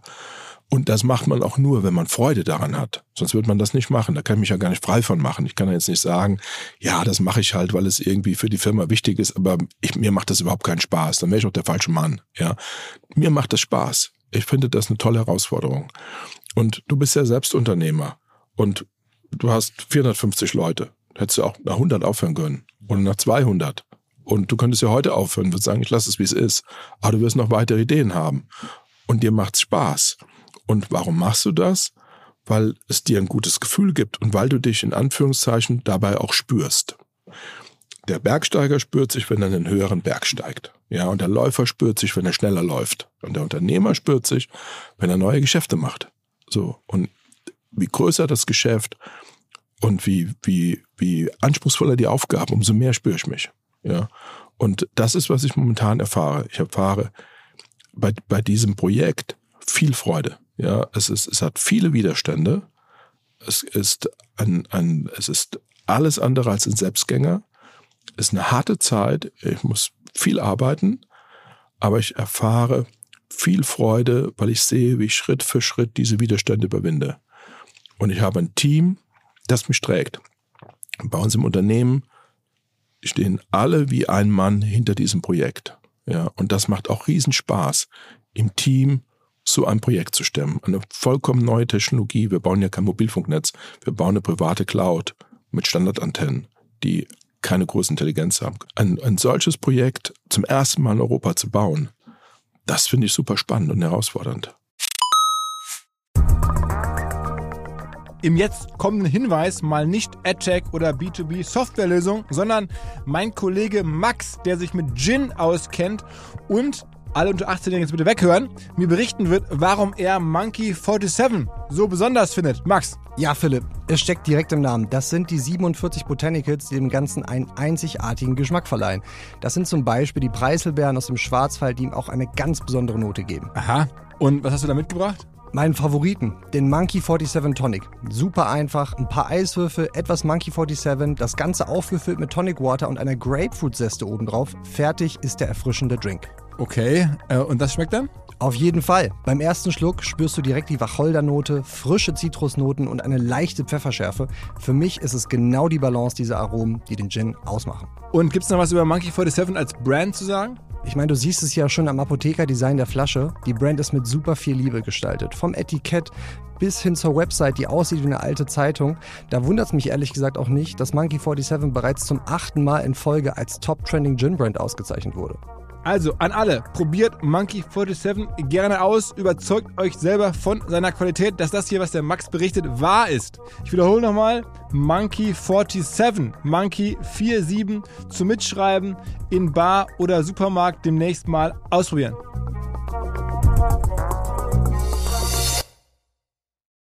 zurück zum Podcast. Aber ich meine, trotzdem, die Herausforderungen sind insofern groß, weil wenn ich das richtig verstehe, als Laie ähm, trittst du natürlich an, ähm, dann demnächst, wenn das dann fertig ist, gegen die Unternehmen, von denen du gerade aktuell ähm, die, die sozusagen die, die Produkte als Reseller oder als Roaming-Anbieter sozusagen weiterverkaufst. Und das ist ja. natürlich nicht ganz spannungsfrei, weil die sagen, Mensch, ähm, demnächst ist er mein Wettbewerber, jetzt will ich ihn möglichst irgendwie äh, Probleme bereiten, damit er uns nicht eines Tages in die Quere kommt in dem Maße. Und du sagst, ey, hör zu, ich habe ja so viel Geld investiert, ich tue hier was Gutes für das, äh, für das Land am Ende und ich investiere hier, ich habe hier auch Rechte. Ich erwarte von euch, dass ihr mir die Leistung zur Verfügung stellt. Ja. Ähm, meine Wettbewerber sind die drei größten Telekommunikationskonzerne Europas. Deutschland ist das einzige große europäische Land, wo es nur drei Netze gibt. Egal ob in England, in Polen, Italien, Frankreich, Spanien, überall gibt es mindestens vier Netze. In Deutschland gab es früher auch vier Netze. Dann gab es die Fusion zwischen Telefonica und E von dem spanischen EU-Kommissar, der damals für Wettbewerb zuständig war, Almunia, durchgewunken. So. Seitdem haben wir in Deutschland drei gleich große Anbieter, mehr oder weniger. Und seitdem ist der Wettbewerb erlahmt in diesem Oligopol, im größten europäischen Markt. Und das führt dazu, dass man auch schlechter an Vorleistungen drankommt. Früher waren wir als Bezieher von Vorleistungen für hunderte von Millionen Euro beliebt gewesen. Heute ist es so, dass die Netzbetreiber sagen, warum soll ich noch jemand dazwischen haben? Wir haben, der Markt ist mehr oder weniger verteilt. Da brauchen wir keinen Intermediär mehr, der eigene Tarife macht, der eigenes Marketing macht. Das können wir doch alles selber machen. Und deswegen war für uns die Frage, werden wir jetzt von der Wertschöpfung her nochmal einen Schritt zurückgehen zu einem Service Provider, der die Tarife der Netzbetreiber verkauft, aber wenig Gestaltungsspielraum hat, der auf Boni und äh, ähm, äh, Provisionen und, und Wohlverhalten angewiesen ist oder entwickeln wir uns in die andere Richtung und bauen jetzt ein eigenes Netz? Weil wir haben schon bundesweit ein Glasfasernetz. Wir haben 12 Millionen Kunden, die wir auf ein neues Netz umziehen dürfen. Das hat ein Service Provider nicht, weil die Kunden sind eingeloggt beim Netzbetreiber. Unsere Kunden sind nicht eingeloggt. Wir haben die Marketing-Vertriebsmaschine stehen. Wir haben die Kapitalkraft. So, und jetzt war die Frage, eine unternehmerische Frage. Gehen wir jetzt zurück und werden zum Service Provider mit weniger Profit, mit weniger Gestaltungsspielraum oder entwickeln wir uns in die andere Richtung und bauen ein eigenes Netz. Und da muss ich nicht lange überlegen. Wenn der Case okay ist, dann würde ich mich immer für das Nachhaltige und Zukunftsfähige entscheiden. Ja. Und das kombiniert mit den Innovationen, die wir jetzt einbringen. Wir wir, ich habe es eben erwähnt, wir kaufen ja nicht ein Netz bei Nokia oder Huawei oder so eine Blackbox, sondern wir haben Standardrechner, die in Hunderten von Rechenzentren laufen und das ganze Netz ist, ein, ist virtualisiert, es ist alles Software. Und an dieses Netz werden Antennen angeschlossen und diese Antennen haben keinen grauen Kasten äh, daneben stehen oder irgendwie unterm Dach oder äh, äh, im Keller, sondern diese Antennen sind ganz schlank weil die gesamte Rechnerleistung der Antenne findet im Rechenzentrum statt. Die Antenne selbst hat keine Intelligenz. Warum dauert es denn eigentlich so lange, das zu bauen, habe ich mich gefragt. Also wenn das, das klingt so schlank und ihr macht das ja, glaube ich, auch mit einem japanischen Partner zusammen, der die mhm. Technologie zuliefert, die gibt es schon. Also äh, Rakuten. Die Technologie kommt, ja, Rakuten hat das schon mal in Japan gebaut, aber die Software kommt im Wesentlichen aus den USA von Marvinier. Okay, aber also, auch da ist ja mhm. ein Argument, glaube ich, von euch, ihr habt da keine chinesischen Komponenten drin, was so ja auch mal ein, ein, mhm. großes Thema ist. Ähm, aber trotzdem, warum generell sieben Jahre? Also jetzt 2030, warum, warum kann man sowas nicht schnell hinstellen? Ja, also schrittweise. Das eine ist die Technik, das zweite ist die Anzahl der Antennen. Ja, die Technik haben wir seit Dezember letzten Jahres laufen. Und wir haben seit Dezember letzten Jahres ähm, sogenannten Fixed Wireless Access. Das bedeutet, dass man einen WLAN-Router über 5G betreiben kann. Und jetzt im September schalten wir auch unsere mobilen Dienste an, sodass man überall surfen, telefonieren kann in ganz Deutschland. Die Technik ist das eine. Das zweite ist, wie viele Antennenstandorte habe ich. Und ein Antennenstandort in Deutschland, der fällt nicht gerade vom Baum. Ja, sondern da muss ich entweder einen neuen Standort entwickeln oder ich muss in einem bestehenden Standort eine sogenannte Kolokation machen. Eine Antenne also zusätzlich auf einen bestehenden Dachstandort oder auf einen bestehenden Funkmast anbringen. Und da, wenn zum Beispiel ein Dachstandort, brauche ich eine Erlaubnis des Vermieters, dem das Dach gehört. Ich muss prüfen, ob der Mast, den ich da habe, von der Statik her geeignet ist, ob das Dach zusammenbricht, wenn da jetzt mehr drauf geschraubt wird. Dann müssen Windlasten geprüft werden, dann muss geprüft werden, ob ich die richtige Höhe habe. Dann müssen die, die, die Strahlen gemessen werden. Das muss von der Bundesnetzagentur für jeden Standort freigegeben werden. Es muss, ein, es muss eine Entwurfsplanung gemacht werden, es muss eine Ausführungsplanung gemacht werden. Es ist ein Prozess, der hat viele Schritte, bis der Standort nachher steht. Da müssen die Antennen draufgeschraubt werden, da muss das Ganze ans Glasfaser angeschlossen werden. Wir schließen alle Standorte direkt ans Glasfaser an, bei uns gibt es keinen Richtfunk. Ja. Und das dauert eben alles eine gewisse Zeit. Ja. Und das machen wir heute. Und Schritt für Schritt entwickeln wir da uns nach vorne und wir haben einen Ramp-up, mit dem wir immer mehr Antennenstandorte Quartal für Quartal entwickeln. Aber es ist ein langer Weg. Ja, man entwickelt nicht auf einen Schlag. Ich sag mal, wir brauchen jetzt für die ersten 50 Prozent der Haushalte abzudecken 12.600 Antennenstandorte. Man entwickelt nicht auf einen Schlag 12.600 Antennenstandorte. Und ist es denn gesichert, dass auch in ein paar Jahren die Technologie noch genauso ist, dass man diese Menge an Standorten braucht? Ich, man liest jetzt ja so von Elon Musk und seinem äh, Starlink, äh, ja. dann macht er da auf einmal Satelliten und dann bist du im Jahr 2030 angekommen am Ziel ja. und denkst dir, scheiße, jetzt bin ich zwar da, aber da ist jetzt schon mhm. irgendeine andere Lösung. Der Satellit hat ja den, äh, also erstmal nichts gegen, gegen Starlink. Ja, das ist ein gutes Produkt, habe ich selbst schon genutzt. Ja, aber man braucht immer eine Sichtverbindung zum Satellit. Also auf dem Haus, auf einem Hausdach funktioniert das super, wenn ich dann Kabel habe nach innen. Aber das Handy in der Hosentasche, im Raum, macht gar nichts. Ja, weil das Signal eben nicht durchs Dach geht. Und das ist auch in Zukunft nicht zu erwarten. Also ich meine, das wirst du alles geprüft haben. Ich, wüsste, jetzt, ich wüsste jetzt nicht, also Marc, ich will das jetzt nicht äh, in Abrede stellen, mag es ja vielleicht morgen geben, aber heute ist es noch so, dass ich eine Sichtverbindung zum Satellit brauche. Ja, klar, aber ich meine, du, du investierst ja mit der, mit der Langfristigkeit von jetzt zig Jahren. Das machen aber irgendwie alle Telekommunikationsfirmen der Welt, ja, die eben sich nicht auf den Satellit äh, konzentrieren, weil äh, jedes, äh, jede, jedes Funkspektrum hat eben andere Eigenschaften. Und ein, ein äh, ein Satellit hat eben andere Eigenschaften als eine terrestrische Antenne, die hier irgendwo steht. So und deswegen mit den Frequenzen, die wir heute haben, kommen wir eben in Autos oder in Häusern rein, wo ja am meisten Verkehr stattfindet. Der Verkehr, die Leute surfen ja nicht draußen beim Spazierengehen. Ja, der meiste Verkehr findet in geschlossenen Räumen statt. So und da kommt man mit der Satellitenantenne nicht rein. Ja, ich kann wie gesagt, eine Antenne aufs Dach stellen, kann Kabel machen. Damit habe ich einen Ersatz für ein Festnetz ja, anstatt dass das Kabel im Keller ist, ist eben die Satellit, dass der Satellit auf dem Dach und von dort aus geht dann ein Kabel ins Wohnzimmer. Das ist kein Problem. Aber ich kann kein Mobilfunk damit machen, in dem Sinne, wie wir heute Mobilfunk nutzen.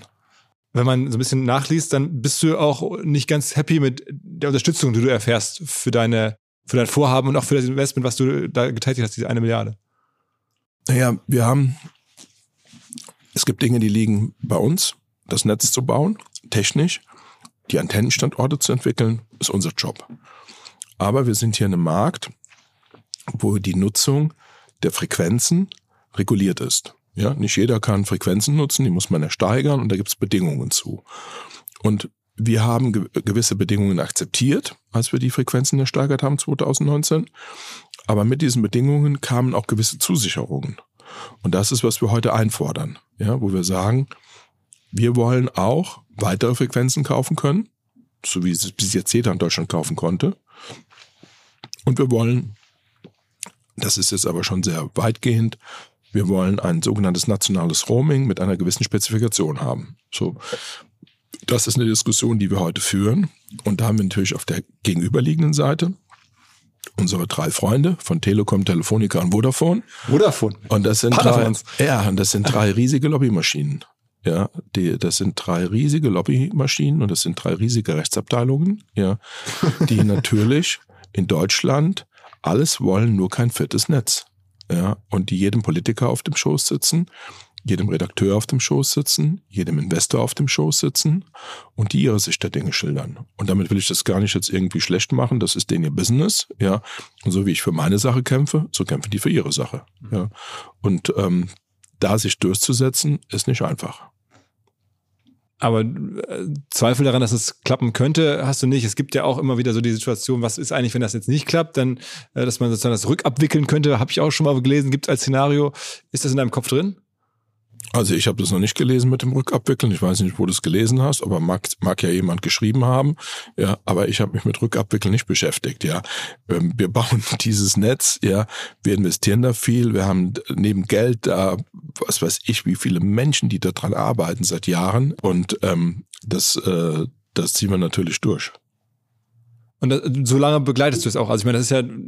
Das Ich muss es, solange ich gesundheitlich dazu in der Lage bin, ähm, ich, du hast eben gesagt, ich bin 59 und wer weiß, ob ich das, du hast eben gesagt, ja, wenn das äh, mal so weit ist, dann bist du ja schon über 70 oder so.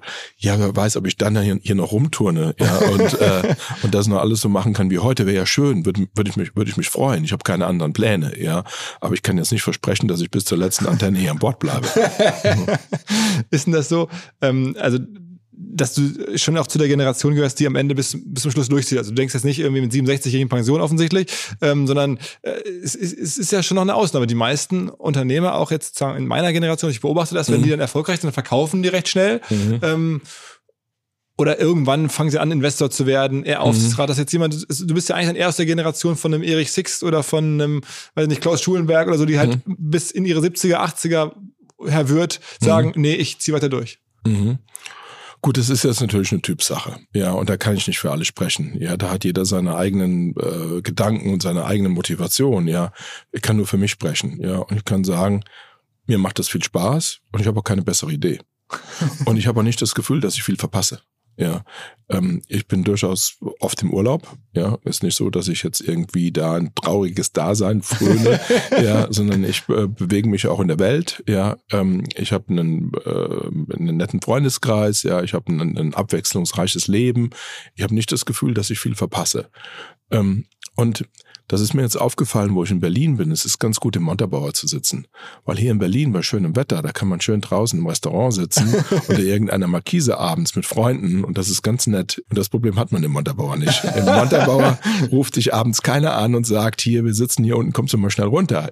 Da kann man in aller Ruhe im Büro bleiben, nach Hause fahren und hat nichts verpasst. Ja. Und äh, wenn man so konditioniert ist, ja, dann und also ich verpasse zurzeit nichts, ja. Und ich will, wenn ich, wenn ich gerne tauschen wollte, würde ich ja tauschen. Wollte ja. sagen, du, du weißt ja. Ja. wie das Leben in Südfrankreich sein kann. Du hast Ja. auch schon eine Yacht gehabt und kannst ja auch sagen, ey, ich auf Sylt hast du glaube ich auch ein Haus, da kann man ja schon mehr ich, sein. Ich habe nicht nur eine Yacht gehabt, ich habe eine Yacht. Okay. Also das war mal. Äh, äh, okay, so. Aber ums ums klarzustellen, ist ein Segelboot. Ja, so. Und ähm, ich, ja, ich liebe mein Segelboot. Ja, und ich liebe die Zeit da drauf. Will jetzt auch am Wochenende wieder hin. Ähm, aber ich komme auch gerne zurück. Ja, ich freue mich auch wieder nach Hause zu kommen und ich freue mich dann auch wieder ins Büro zu gehen und zu arbeiten. Ja, es ist nicht so, dass ich nach dem Urlaub sage, oh, jetzt schon wieder zurück ins Büro. Ja, und das finde ich ist ein großes Privileg. Ja, das ist ein ganz großes Privileg, dass man Freude daran hat, was man macht, ja, und sich nicht dazu zwingen muss. Und das ist ja nicht jedem vergönnt, ja, und da, da bin ich total dankbar für, dass ich dieses Privileg habe und mich nicht morgens zur Arbeit schleppen muss und auf die Uhr gucken muss, wann ist denn jetzt der Tag vorbei oder Donnerstag sage, Mensch, jetzt muss ich ja noch am Freitag kommen oder so, ja, sondern ich, mir macht das riesen Spaß, das ist ein riesen Privileg. Und warum soll ich dieses Privileg nicht ausleben und nutzen, ja, dass ich das so gerne mache und dass mir im Bestand heute das so gut gefällt? Ja, vielleicht ändert sich's mal. Ja, dann ändert es. ab und zu erkennt man da, reicherst du dein Leben an. Das scheint dann auch sehr logisch zu sein, geschäftlich, aber vielleicht ist auch ein bisschen Freude dabei. Zum Beispiel hast du dir irgendwie fünf Prozent an Borussia Dortmund ähm, erworben. Das stimmt. Das stimmt, das habe ich gemacht, ja. Aber das ist jetzt auch wieder so eine doofe Story, weil der Fußballfan bin eigentlich nicht, nicht ich, das ist meine Frau. Ja. Okay. Also ähm, ich glaube, ich war in den letzten zehn Jahren einmal im Stadion gewesen und ähm, ja und ähm, ja, das, Aber ich meine, du bist auch Trikotsponsor, muss man sagen. Also das ist, das ist aber was anderes, das machen wir mit der Firma. Mhm. Also das muss man trennen, ja. Das eine ist Firma, das andere ist privat, ja. Und äh, das äh, Sponsoring macht die Firma und die Aktien, die habe ich privat gekauft. Aber einfach, so, weil du sagst, Mensch, das macht deiner Frau Freude, du findest es auch interessant. Das hat sich irgendwie so ergeben, ja. Und meine Frau ist da im Aufsichtsrat, ja. Und äh, wir haben uns kennengelernt. Das ist äh, vielleicht noch so ein kleines Anekdötchen über den früheren Torwart von Dortmund, den Roman Weidenfeller. Weil Meine Frau kannte ihn, ich kannte ihn und irgendwann kannte ich meine Frau. Ja. So, und, ähm, der kommt aus dem Nachbarort von, von mir, daher kannte ich ihn, nicht vom Fußball. Ja. Und ähm, ja, und so hat sich das irgendwie ergeben. Und dann gab es die Chance, ja, da einen Anteil zu kaufen. Und ähm, ist ja auch kein Geheimnis. Ich habe die Aktie für 7,90 Euro gekauft und die steht heute bei 4 Euro irgendwas. Also so ein tolles Geschäft war es noch nicht. Aber bist du da auch bullish? Ich meine, die Bundesliga und so, da gibt es ja viele Gründe auch daran zu zweifeln, dass das in Zukunft so alles weiterläuft. Ich denke da gar nicht drüber nach. Ich habe das gekauft, das liegt im Depot und ähm, ich mache mir da überhaupt keine Gedanken drüber. Okay, ja, das ist also kein Investment, Investment. Nee, Sinne. das ist jetzt kein Investment, Investment. Das, äh, das war, war, haben wir mal gemacht, ja. Und da liegt es jetzt, ja, und da wird es noch lange liegen. Bei dir ist auch interessant, finde ich, ähm, dass du ja diesen, man muss es ja wieder sagen, diesen großen Erfolg hast und diese große auch Relevanz damit ja für die deutsche Wirtschaft und trotzdem hast du gefühlt ein sehr, sehr niedriges Sendungsbewusstsein. Wenn man so guckt, amerikanische Unternehmer, da gibt es jetzt, sagen wir mal, an der Spitze Elon Musk oder andere, die sind Personen des öffentlichen Lebens, die nehmen an Entscheidungen teil, oder äußern sich zu Themen deutlich, deutlich über ihre Firmen hinaus. Machst du gar nicht.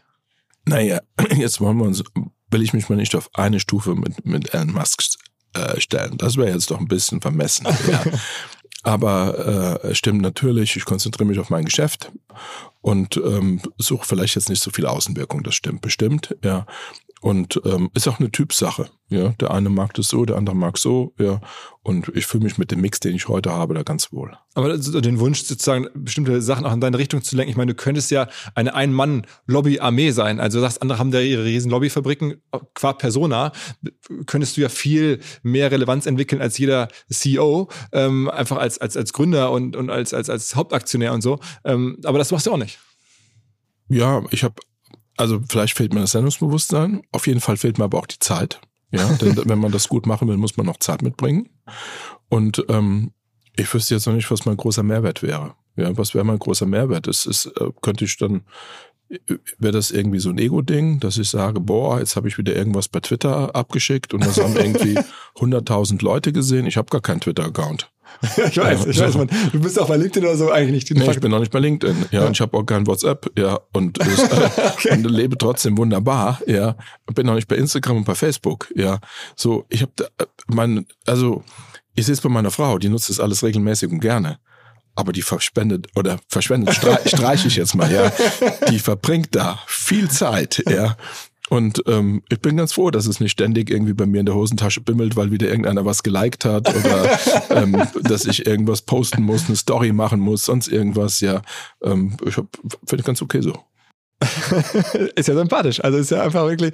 Es ist vielleicht auch einfach, wir haben eben drüber gesprochen, äh, welche Generation, ja, ist vielleicht auch einfach dem bisschen geschuldet, dass ich eben damit nicht aufgewachsen bin. Ja, wenn, wenn ich damit aufwachsen würde oder wenn ich da jünger drangegangen wäre, hätte ich da vielleicht mehr Begeisterung entwickelt.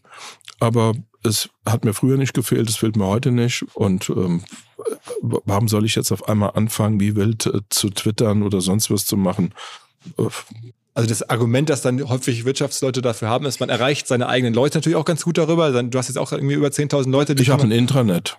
Okay, okay. In, in meinem Intranet, äh, also in unserem Intranet, da, da kann auch jeder was lesen.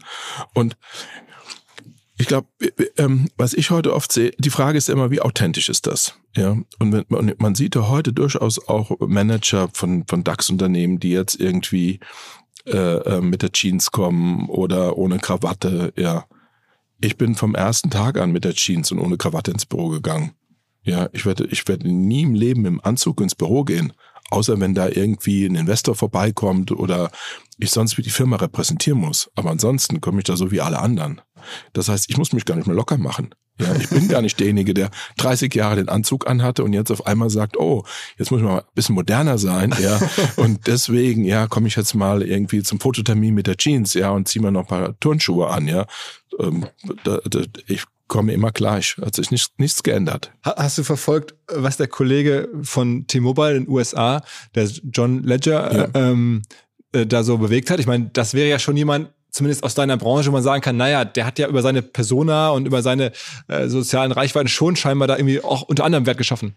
Naja, als erstes Mal hat er, hat er ein geniales Prinzip entwickelt. Ja, seine, seine Uncarrier-Kampagne, die Idee dazu, ja, das war genial. Das war der Turnaround von T-Mobile. Und ob er das jetzt mit seinem Twitter-Account noch zusätzlich befeuert hat, ja, mag doch sein. Aber das, das würde ich mal sagen, waren fünf Prozent seines Erfolgs. 95% waren seine geschäftliche Genialität. Ja, so und, und, und äh, sein Marketingkonzept, ja, das war das Geniale daran. So, und von daher ja, der hat auch noch äh, auf Twitter was geschickt, ja, und der hat dann noch mal ein Foto gemacht, ja. Aber ich glaube nicht, dass der Durchschnittsamerikaner deswegen bei T-Mobile ein Handy gekauft hat. okay, okay, okay. Aber trotzdem beeindruckend, was der aus der, also für die Telekom Gigantisch, hat, ne? gigantisch. T-Mobile hat einen Wert von 150 Milliarden Euro heute in USA. 150 Milliarden, ja. Äh, äh, als eine gigantische Success Story, ja, die ein Mann komplett gedreht hat. Und ähm, natürlich dann mit seinem Team. Ja. Und es war auch, muss man auch sagen, eine Riesenleistung des Telekom-Managements, dem Freiräume zu lassen. Weil man hat ja immer den Reflex, ja, da, ah, da kommt jetzt ein Neuer und der muss jetzt bei uns wieder in, in die Schublade rein, der muss das so machen, wie wir es immer machen. Und da loszulassen, zu sagen, mach du mal, wie du es denkst, ja, das, das muss man erstmal schaffen. Ja, und ähm, das finde ich ist auch eine Managementleistung, auch wenn, wenn, wenn die eben einen neuen Manager geheiert haben und der dann mit seinem Team das gebaut hat, so hat man ihn es doch machen lassen. Ja, und das, äh, und, und das kostet auch Mut und, äh, und Weitsicht. Am Ende ist dein Investment, also in den Netzausbau, in den eigenen Aufbau, ja auch irgendwo zumindest mal indirekten Investment in Deutschland. Also es ist ja nun offensichtlich in Deutschland äh, am ja. Standort. Ähm, das ist der wichtigste Markt für dich. Ähm, bist du denn für Deutschland als Volkswirtschaft im gesamten Kontext eigentlich sehr optimistisch oder nur medium optimistisch? Da hört man ja nun auch sehr viel äh, Kommentare zu von aus aller Richtungen und China und Decoupling und was alles so gibt. Ja. Das ist eine gute Frage. Wir investieren in dieses Netz in der ersten Ausbaustufe 5 Milliarden Euro. Und für 5 Milliarden Euro könnte ich auch viele Hosting-Firmen und Cloud-Firmen auf der Welt kaufen. ja, irgendwo besser diversifiziert im Zweifel. Genau. Ja, das könnte ich machen. Ja. Ähm, ich glaube, es ist ein gutes Investment. Ich glaube auch, dass ähm, Deutschland nach wie vor ein gutes Land ist, ein guter Standort ist, hat viele Vorteile. Und ähm, deswegen haben wir uns dafür entschieden. Ja. Ähm, läuft hier alles so, wie sich das ein Unternehmer wünscht. Bestimmt an der einen oder anderen Stelle gibt es Verbesserungsbedarf. das sagst du jetzt aber sehr moderat. Ja, ist so, aber man, ähm, ich glaube, das wird jeder unterschreiben. Nirgendwo wird es hundertprozentig äh, gut laufen. Ja, ähm, ja hier gibt es bestimmt Verbesserungsbedarf, aber im Großen und Ganzen würde ich sagen, ist es ein gutes Land, in dem ich gerne investiere. Okay, und wo du auch sagst, in Zukunft, äh, ich meine, Exportnationen und all diese Sachen, da bist du nicht äh, skeptisch. Es äußern sich ja viele skeptisch. Mhm. Ich glaube schon, dass da Herausforderungen auf, auf uns zukommen. Und, ähm, und die, Fra die Frage ist, ich, ich glaube, sie sind bewältigbar, diese Herausforderungen. Die Frage ist, ob wir, Dinge, ob wir das gemeinsam bewältigen wollen. Ähm, und, äh, und das wird sich zeigen. Ja, aber die Herausforderung hat nicht nur Deutschland. Die Herausforderungen haben auch andere Länder. Das, äh, was ist daran in, in Frankreich oder England oder, oder Italien oder Spanien? Was läuft da viel besser als in Deutschland? Warum soll ich jetzt unbedingt dahin wollen? Ja, gut, was zurzeit gut läuft, wieder ist USA wirtschaftlich betrachtet. Kann sich aber morgen wieder ändern. Vielleicht gibt es morgen USA unter Donald Trump, ja, und äh, wer weiß, ja.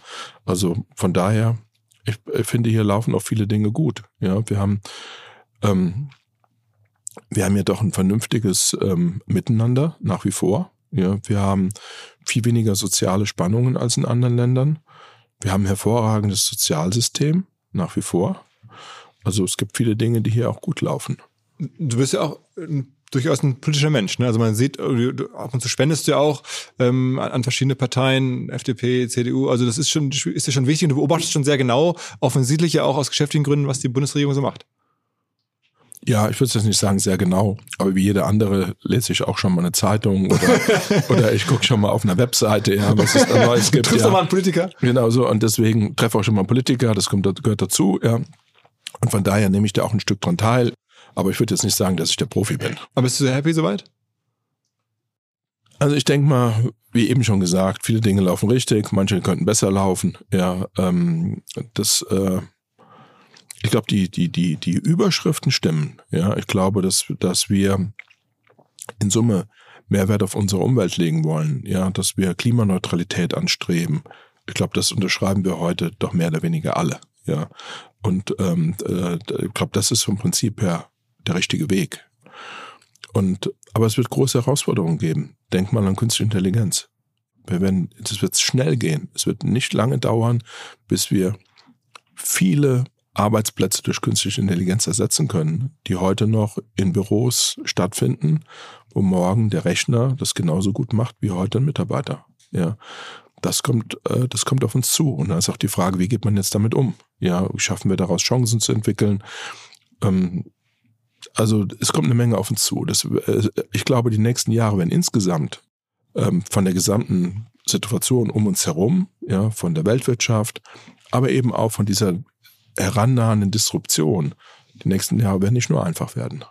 Aber ich wüsste jetzt kein Land, wo ich, wo ich diese Zeit lieber verbringen und erleben würde als in Deutschland. W wüsstest du ein besseres Land? Ich bin auch sehr gerne hier.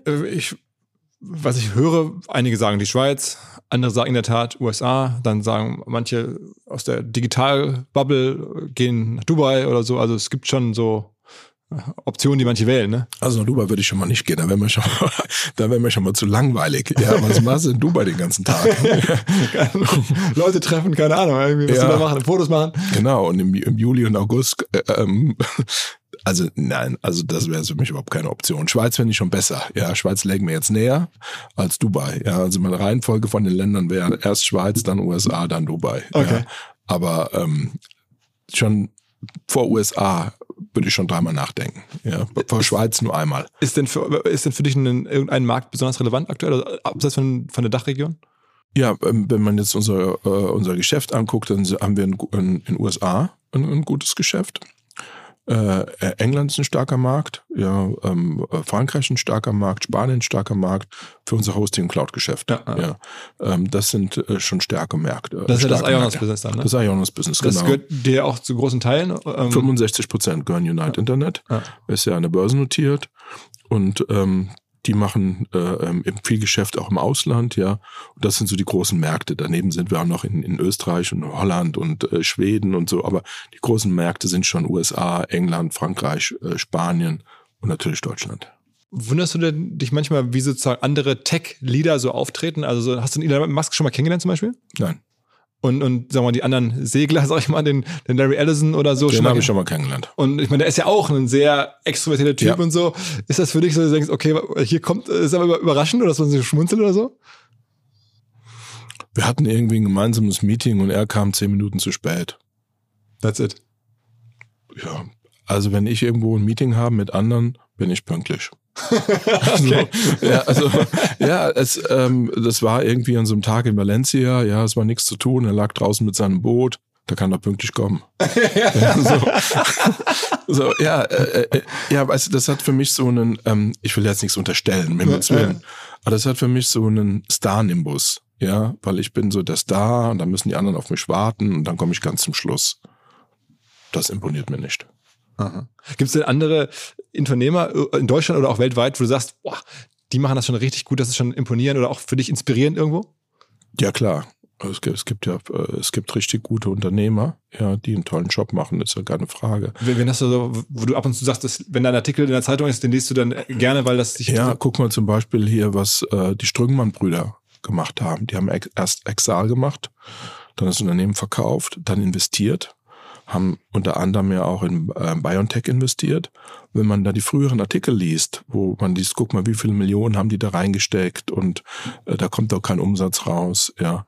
Und dann kam Corona, ja, und auf einmal war die Firma 100 Milliarden Dollar wert. Das finde ich super. Ja, jetzt nicht wegen, dem, nicht, nicht wegen dem Geld ausgeben, aber diesen Mechanismus, ja. ja, dass man, dass man an was glaubt, dass man Geld reinsteckt, dass man auf jemand setzt, ja, und, äh, und, und dass das dann äh, so toll funktioniert, finde ich total beachtlich. So, und ich äh, kenne jetzt den Thomas Strüngmann zum Beispiel ein bisschen persönlich, ja. Und das finde ich spannend, ja. Und äh, das inspiriert mich auch, mit dem zu reden und so, ja. Finde ich ganz spannend. Am Ende ist es ja dein Netzausbau sozusagen dessen Biontech, also gegen alle Widerstände und gegen alle äh, Zweifler, das durchzuziehen. Ja, aber das ist doch, also ich meine, das ist doch immer das, woraus die richtige Story gemacht ist. Ja. Und also, ich sage zu meinen Leuten immer, im Film kriegt der Held, die hübsche Frau, auch nicht am Anfang, Der kriegt er erst am Ende. Und auf dem Weg dahin wird er häufig verprügelt, ja. Und man denkt immer, oh, kriegt er nochmal die Kurve, ja. So. Und das gehört auch zu einem guten Film dazu. Und das gehört auch, auch zu einer zu einer Unternehmergeschichte dazu, ja, dass man mal ein Risiko geht, dass man, äh, dass man sich mal was traut, ja. Tricks ähm, und du hast auch, auch coole Tricks immer auf Lager. Ich habe, du hast ja zum Beispiel diesen Marcel Davis auch miterfunden, habe ich gehört. Also dieses, ich ja. kenne das aus der Werbung. Das ja, ja, ja, der, am Ende so der, die, unser Leiter Kundenzufriedenheit. Genau, genau, genau. Den hast du sozusagen so eine Art Onkel Dittmeier für genau. Der Mitarbeiter, das ist Mitarbeiter von uns, den braucht ich gar nicht erfinden. Ja, ja, genau. Den, den haben wir gecastet in den Mitarbeitern. Dann haben wir überlegt, wer kann das am besten machen, ja, und der Marcel Davis, der war der Beste. ja, genau. Und jetzt ist der dann bundesweit bekannt geworden. Ja. Und, und das hast du dir, aber am Ende ist es ja auch nur ein, ein Kunstgriff, sowas zu machen. Ja, das, ähm, das, das war eine äh, Idee damals von der Agentur, ja, weil wir hatten, wir hatten Qualitätsprobleme. Wir haben dann viel investiert in die Kundenzufriedenheit und wollten das auch nach außen kommunizieren. Und da war die Idee, komm, wir machen hier einen Neuanfang und stellen das Ganze nach vorne. Bei uns im ganzen Unternehmen gab es überall Qualitätsprojekte, in jedem Aufzug, überall hingen Poster, ja. Alle waren nur auf Kundenzufriedenheit incentiviert. Ja, und das haben wir dann da rein kumuliert, dass wir den Leiter Kundenzufriedenheit ins Fernsehen gestellt haben. Der hat seine Visitenkarte hochgehalten und hat gesagt, hier, wenn ihr ein Problem habt, okay. ruft mich an. Ja, da hatten wir natürlich dann schon genug im Callcenter sitzen dafür, ja. Und so haben wir den kompletten Mindshift in die Firma bekommen, haben das nach außen verkauft, haben es nach innen verkauft und Früher war das bei uns so, also in den Phasen des Wachstums, dann kamen halt die Kunden sowieso. Und dann hat man eine Hotline gemacht, die hat 3,60 Mark die Minute gekostet. Und irgendwann haben die Leute gesagt, hm, die Kunden, die mögen diese 3,60 Mark nicht mehr. Und dann hat ein anderer gesagt, ja, die bringt nur 20 Millionen. Ja, so, und das dann abzuschalten, ja. So, und irgendwann war der Moment, wo wir gesagt haben, so, diese Hotline wird jetzt abgeschaltet, der Service wird jetzt besser gemacht, die Kundenzufriedenheit wird jetzt gesteigert. Das ist jetzt unser Thema. Wir sind der Freund des Kunden, ja.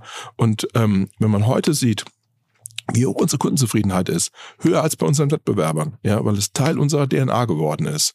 Und das haben wir nach innen und nach außen transportiert und haben vor allen Dingen, das war authentisch, das waren wir, ja. Und bei uns in der Firma wird sich kein, wirst du nie jemand finden, der, der sagt, ach, ein schlechter Service ist doch mal nicht so schlimm. Ja, wenn mir ein Kunden eine Beschwerde-Mail schreibt, das lese ich und das wird bei uns bearbeitet. Und wenn ich denke, da gibt es irgendeinen systemischen Fehler, es gibt schon mal einen Arbeitsfehler, brauchen wir nicht drüber reden, fällt bei Tausenden von, von Mitarbeitern in den Callcentern passiert das. Aber wenn ich denke, das ist ein systemischer Fehler, dann gibt es Rücksprache. Alle zwei Wochen gibt es Rücksprache zu den Kundenbeschwerden, weil es bei uns nicht gewünscht ist, dass Kunden sich beschweren müssen. Ja, okay. ich meine, du bist äh, da, da, sehr eng dran und man, man, merkt bei verschiedenen Sachen, wie eng du an den Thema, wie, wie clever du da vorgehst. Also zum Beispiel, ich habe das auch noch beim, als wir gerade bei Fußballsprachen ähm, schon gedacht, ich das mal kurz einbringe, da bist du ja Trikotsponsor oder äh, die Firma, ähm, eins und eins, aber nur bei den nationalen Spielen. Da habt ihr so einen Kunstgriff auch gemacht, okay, die internationalen Spiele, das bringt dir nichts, weil da seid ihr in den Märkten also eins ist nur in, also eins nur in Deutschland tätig. Korrekt, korrekt. Und dann sagst du dann, du sollst ihm anders sponsern. Mhm. Ja, das Evonik war da interessiert dran und so konnten wir uns das gut aufteilen. Ja. Mhm. ja also es ist so auch ein bisschen, das macht ja Spaß, so Sachen zu lösen. Das ist innovativ, ja, ja. gab's vorher noch nicht. Ja, ja nicht, dass genau. man sich ein, ein, Sponsoring aufgeteilt hat, das lassen die Regeln zu. Der eine ist Trikotsponsor, sind wir, und der andere ist Turniersponsor. Das ist Evonik, ja. Das lassen die Regeln zu und das haben wir halt gemacht. Also, ähm, sehr, sehr beeindruckend und ähm, auch unterhaltsam zu hören. Äh, letzte Frage, vielleicht gibt es noch irgendwen, mit dem du dich austauschst, wenn man so eine Firma baut. Es ist mein Gefühl, das braucht ja mehr. Also ja. als, als dich alleine ist wahrscheinlich jetzt irgendwie deine Frau, deine Familie und dann dein Vorstand, nehme ich an. Das sind die. Ja. Aber, aber meine Frau tauscht mich schon mal nicht über die Firma aus. Ja. okay. so, also wenn, wenn ich nach Hause komme abends, ja, dann erzählen wir schon mal, wie war der Tag, ja. Und, und äh, aber das, da, da sage ich nicht, äh, ich hatte jetzt die die Inhalte und da brauche ich mal deinen Rat. Ja, also das, äh, das wäre mir jetzt fern. Aber wer ist denn sozusagen derjenige, der jetzt dir ja, hat? Ja. Ich habe in den Unternehmen selbst äh, äh, äh, gute Manager, mit denen ich mich sehr eng austausche. Ich habe Aufsichtsräte, die ich sehr schätze auch, mit denen ich mich austausche. Und ähm, dann habe ich natürlich noch den einen oder anderen Spezialisten, den ich sehr schätze. Und das ist mein, ich nenne es jetzt mal Inner Circle. So, und das ist aber fallweise. Ja, also wenn ich jetzt über Glasfaser spreche, als Beispiel, dann würde ich mit dem Fritz Jussen sprechen, der früher viele Jahre lang das Vodafone-Geschäft geleitet hat. Wenn ich jetzt ähm, über, ich sag mal, Hosting und Cloud spreche, dann würde ich mit dem zuständigen Vorstandsvorsitzenden Achim Weiß reden. Den kenne ich schon seit 1998. Und damals hatte der noch einen Zopf und Sandalen und eine Brille an, kam gerade frisch von seinem äh, äh, Studium. Ich glaube, er hat es gerade abgebrochen gehabt. So. und ähm, da, das sind Leute, mit denen ich schon lange zusammen bin, auf deren Rat ich zähle, die hervorragende Fachleute sind und ähm, oder mit meinem Aufsichtsratsvorsitzenden Philipp von Bismarck, ja, mit dem habe ich jetzt gerade das Wochenende zusammen verbracht, ja, haben wir uns viel ausgetauscht. Also ich, ich spreche schon viel, aber immer mit Leuten, von denen ich denke, dass sie auch einen guten Beitrag zu dem jeweiligen Thema leisten können. Ich habe jetzt keinen Universalratgeber, ja, mit dem ich von Mail und Media in, in Deutschland bis zum äh, Cloud-Geschäft in den USA und den Regulierungsthemen im deutschen Mobilfunkmarkt alles besprechen kann. Ja, sondern das sind schon wechselnde Ansprechpartner. Und als letztes, ähm, du engagierst dich auch, oder ihr engagiert euch, du und deine Frau zumindest, irgendwie ein bisschen ist das schon auch mittlerweile zu erkennen, dass ihr so karitativ äh, sozusagen ja. versucht, äh, es ist auch nicht öffentlich so sehr sichtbar, mhm. du machst da was. Ja. Aber soll auch so bleiben. Also willst du nicht viel zu sagen, das ist. Ja, es, man, man kann es ja, man kann es auf, man kann es auf der Webseite sehen, was gibt es. Es gibt eine Stiftung, die heißt Ralf und Jude Daumut Stiftung. Es gibt eine Stiftung, die heißt United Internet für UNICEF. Ja, ist mittlerweile der größte Spender bei UNICEF, machen wir zusammen mit unseren Kunden. Ja, habe ich mal gegründet. Ähm, es gibt die Westerwelle Foundation. Da machen wir Startup-Häuser in, in Afrika und, äh, und Förderung von, von, von Jungunternehmern, insbesondere aus, aus dem afrikanischen Bereich. Hast du mit deinem Guido Westerwelle, also dem Politiker damals mit Guido Westerwelle zusammen gegründet, ja. Es gibt, ähm, es gibt zum Beispiel Brotzeit, das ist eine ganz tolle Initiative, geht es um, um, ähm, um Essen an Schulen. Da ist meine Frau im Vorstand, das unterstützen wir viel. Es gibt äh, eine, eine ähm, eine Unternehmerstiftung für Chancengerechtigkeit, wo ich zum Beispiel mit dem Thomas Strüngmann mit anderen Unternehmern drin bin. Da geht es um Bildung ähm, für Kinder in Deutschland, ja, die, die, die ähm, Chancen zu verbessern auf eine gute Bildung. Ja. Es gibt verschiedene Themen, die mich interessieren und wo ich aber auch immer A auf Langfristigkeit setze und B auch immer auf das Businessmodell achte. Jetzt wirst du sagen, was gibt's denn da für ein Businessmodell? Ja, so und mir geht's auch immer darum, dass es da eine Systematik gibt und dass es einen Hebel gibt. Ja, und ähm, das zeichnet das immer aus. Alles, was ich da mache, hat ein System und hat eine Hebelwirkung. So, und, also nicht so ähm, One-Off-Sachen, die dann einmal. Ist nicht One-Off und ist nicht so einfach hingegeben und dann wird es, sag ich mal, ausgegeben. Ja, sondern es hat immer das Ziel, ähm, ein irgendwas auf eine nächste Stufe zu bringen und weiterzuentwickeln und dadurch eben ja aus einem Euro, den man reingibt, einen Nutzen von mehr als einem Euro zu generieren. Und ähm, das interessiert mich. Ja, ich glaube, alle, die wir so privilegiert sind, sollten auch einen, einen Beitrag leisten für, für Menschen, denen es nicht so gut geht. Und ich will das gar nicht groß machen, ja, weil ich muss dafür auf nichts verzichten. Ja, jemand, der äh, ähm, Geringverdiener ist, zwei Kinder hat und 50 Euro spendet, der kann dafür nicht ins Kino gehen. Ja, ich kann trotzdem ins Kino gehen. Also von daher keine Heldentat, eine Selbstverständlichkeit. Aber ich denke, da steht uns allen gut zu Gesicht, ja, dass wir, dass wir das nicht vergessen und ähm, da was Langfristiges zu machen und ähm, ja, und durchaus auch die Mechanismen aus dem Geschäftsleben unterzubringen, finde ich super spannend. Vielen, vielen Dank. Also ähm, sehr, sehr beeindruckendes Lebenslauf offensichtlich. Äh, unfassbar gute Anekdoten. Vielen, vielen Dank. Ja, sehr gern. Dankeschön. Alles klar. Ciao, ciao. Ja, tschüss. Unsere Kolleginnen und Kollegen von Charles, der Firma, bei der wir auch zu einem ganz, ganz kleinen Teil beteiligt sein dürfen, die sagen, Marken befinden sich in einer Customer Acquisition Crisis. Der Kampf um Aufmerksamkeit und Kunden wird einfach immer teurer und schwieriger. Das heißt, wenn man einen Neukunden gewonnen hat, dann muss man natürlich möglichst viel mit diesem Kunden machen. Und eine Konsequenz dessen ist einfach, dass man versucht, die Kundenbindung auch auf Messaging-Plattformen auszuweiten, um den Kunden dort ansprechen zu können. Genau dabei hilft Charles. Charles hat eine WhatsApp-Marketing-Software, eine Art CRM-System für WhatsApp entwickelt, mit der man natürlich die Kundenbindung erhöhen kann, vor allen Dingen aber mit jedem neuen Subscriber oder mit jedem neuen WhatsApp-Kontakt einer Firma sofort Umsatz machen kann über die richtigen Aktionen mit dem Charles Tool. Nirgendwo sind die Öffnungsraten und die Aktivitätsraten danach, also auch die Käufe, Umsätze so stark wie bei WhatsApp und euer Gateway da rein, das ist eben Charles. Die verschiedensten Startup-Brands, von denen man weiß, dass sie Wahnsinns-Wachstumsgeschichten geschrieben haben, Snox, Purelei oder viele andere nutzen Charles und auch übrigens wir mit OMR. Ich schreibe bekanntlich jeden Freitag einen WhatsApp-Newsletter mit Charles. Wer mehr über Charles wissen möchte, wer es ausprobieren möchte, alle Infos hello-charles.com slash OMR. Zurück zum Podcast. Dieser Podcast wird produziert von Podstars bei OMR.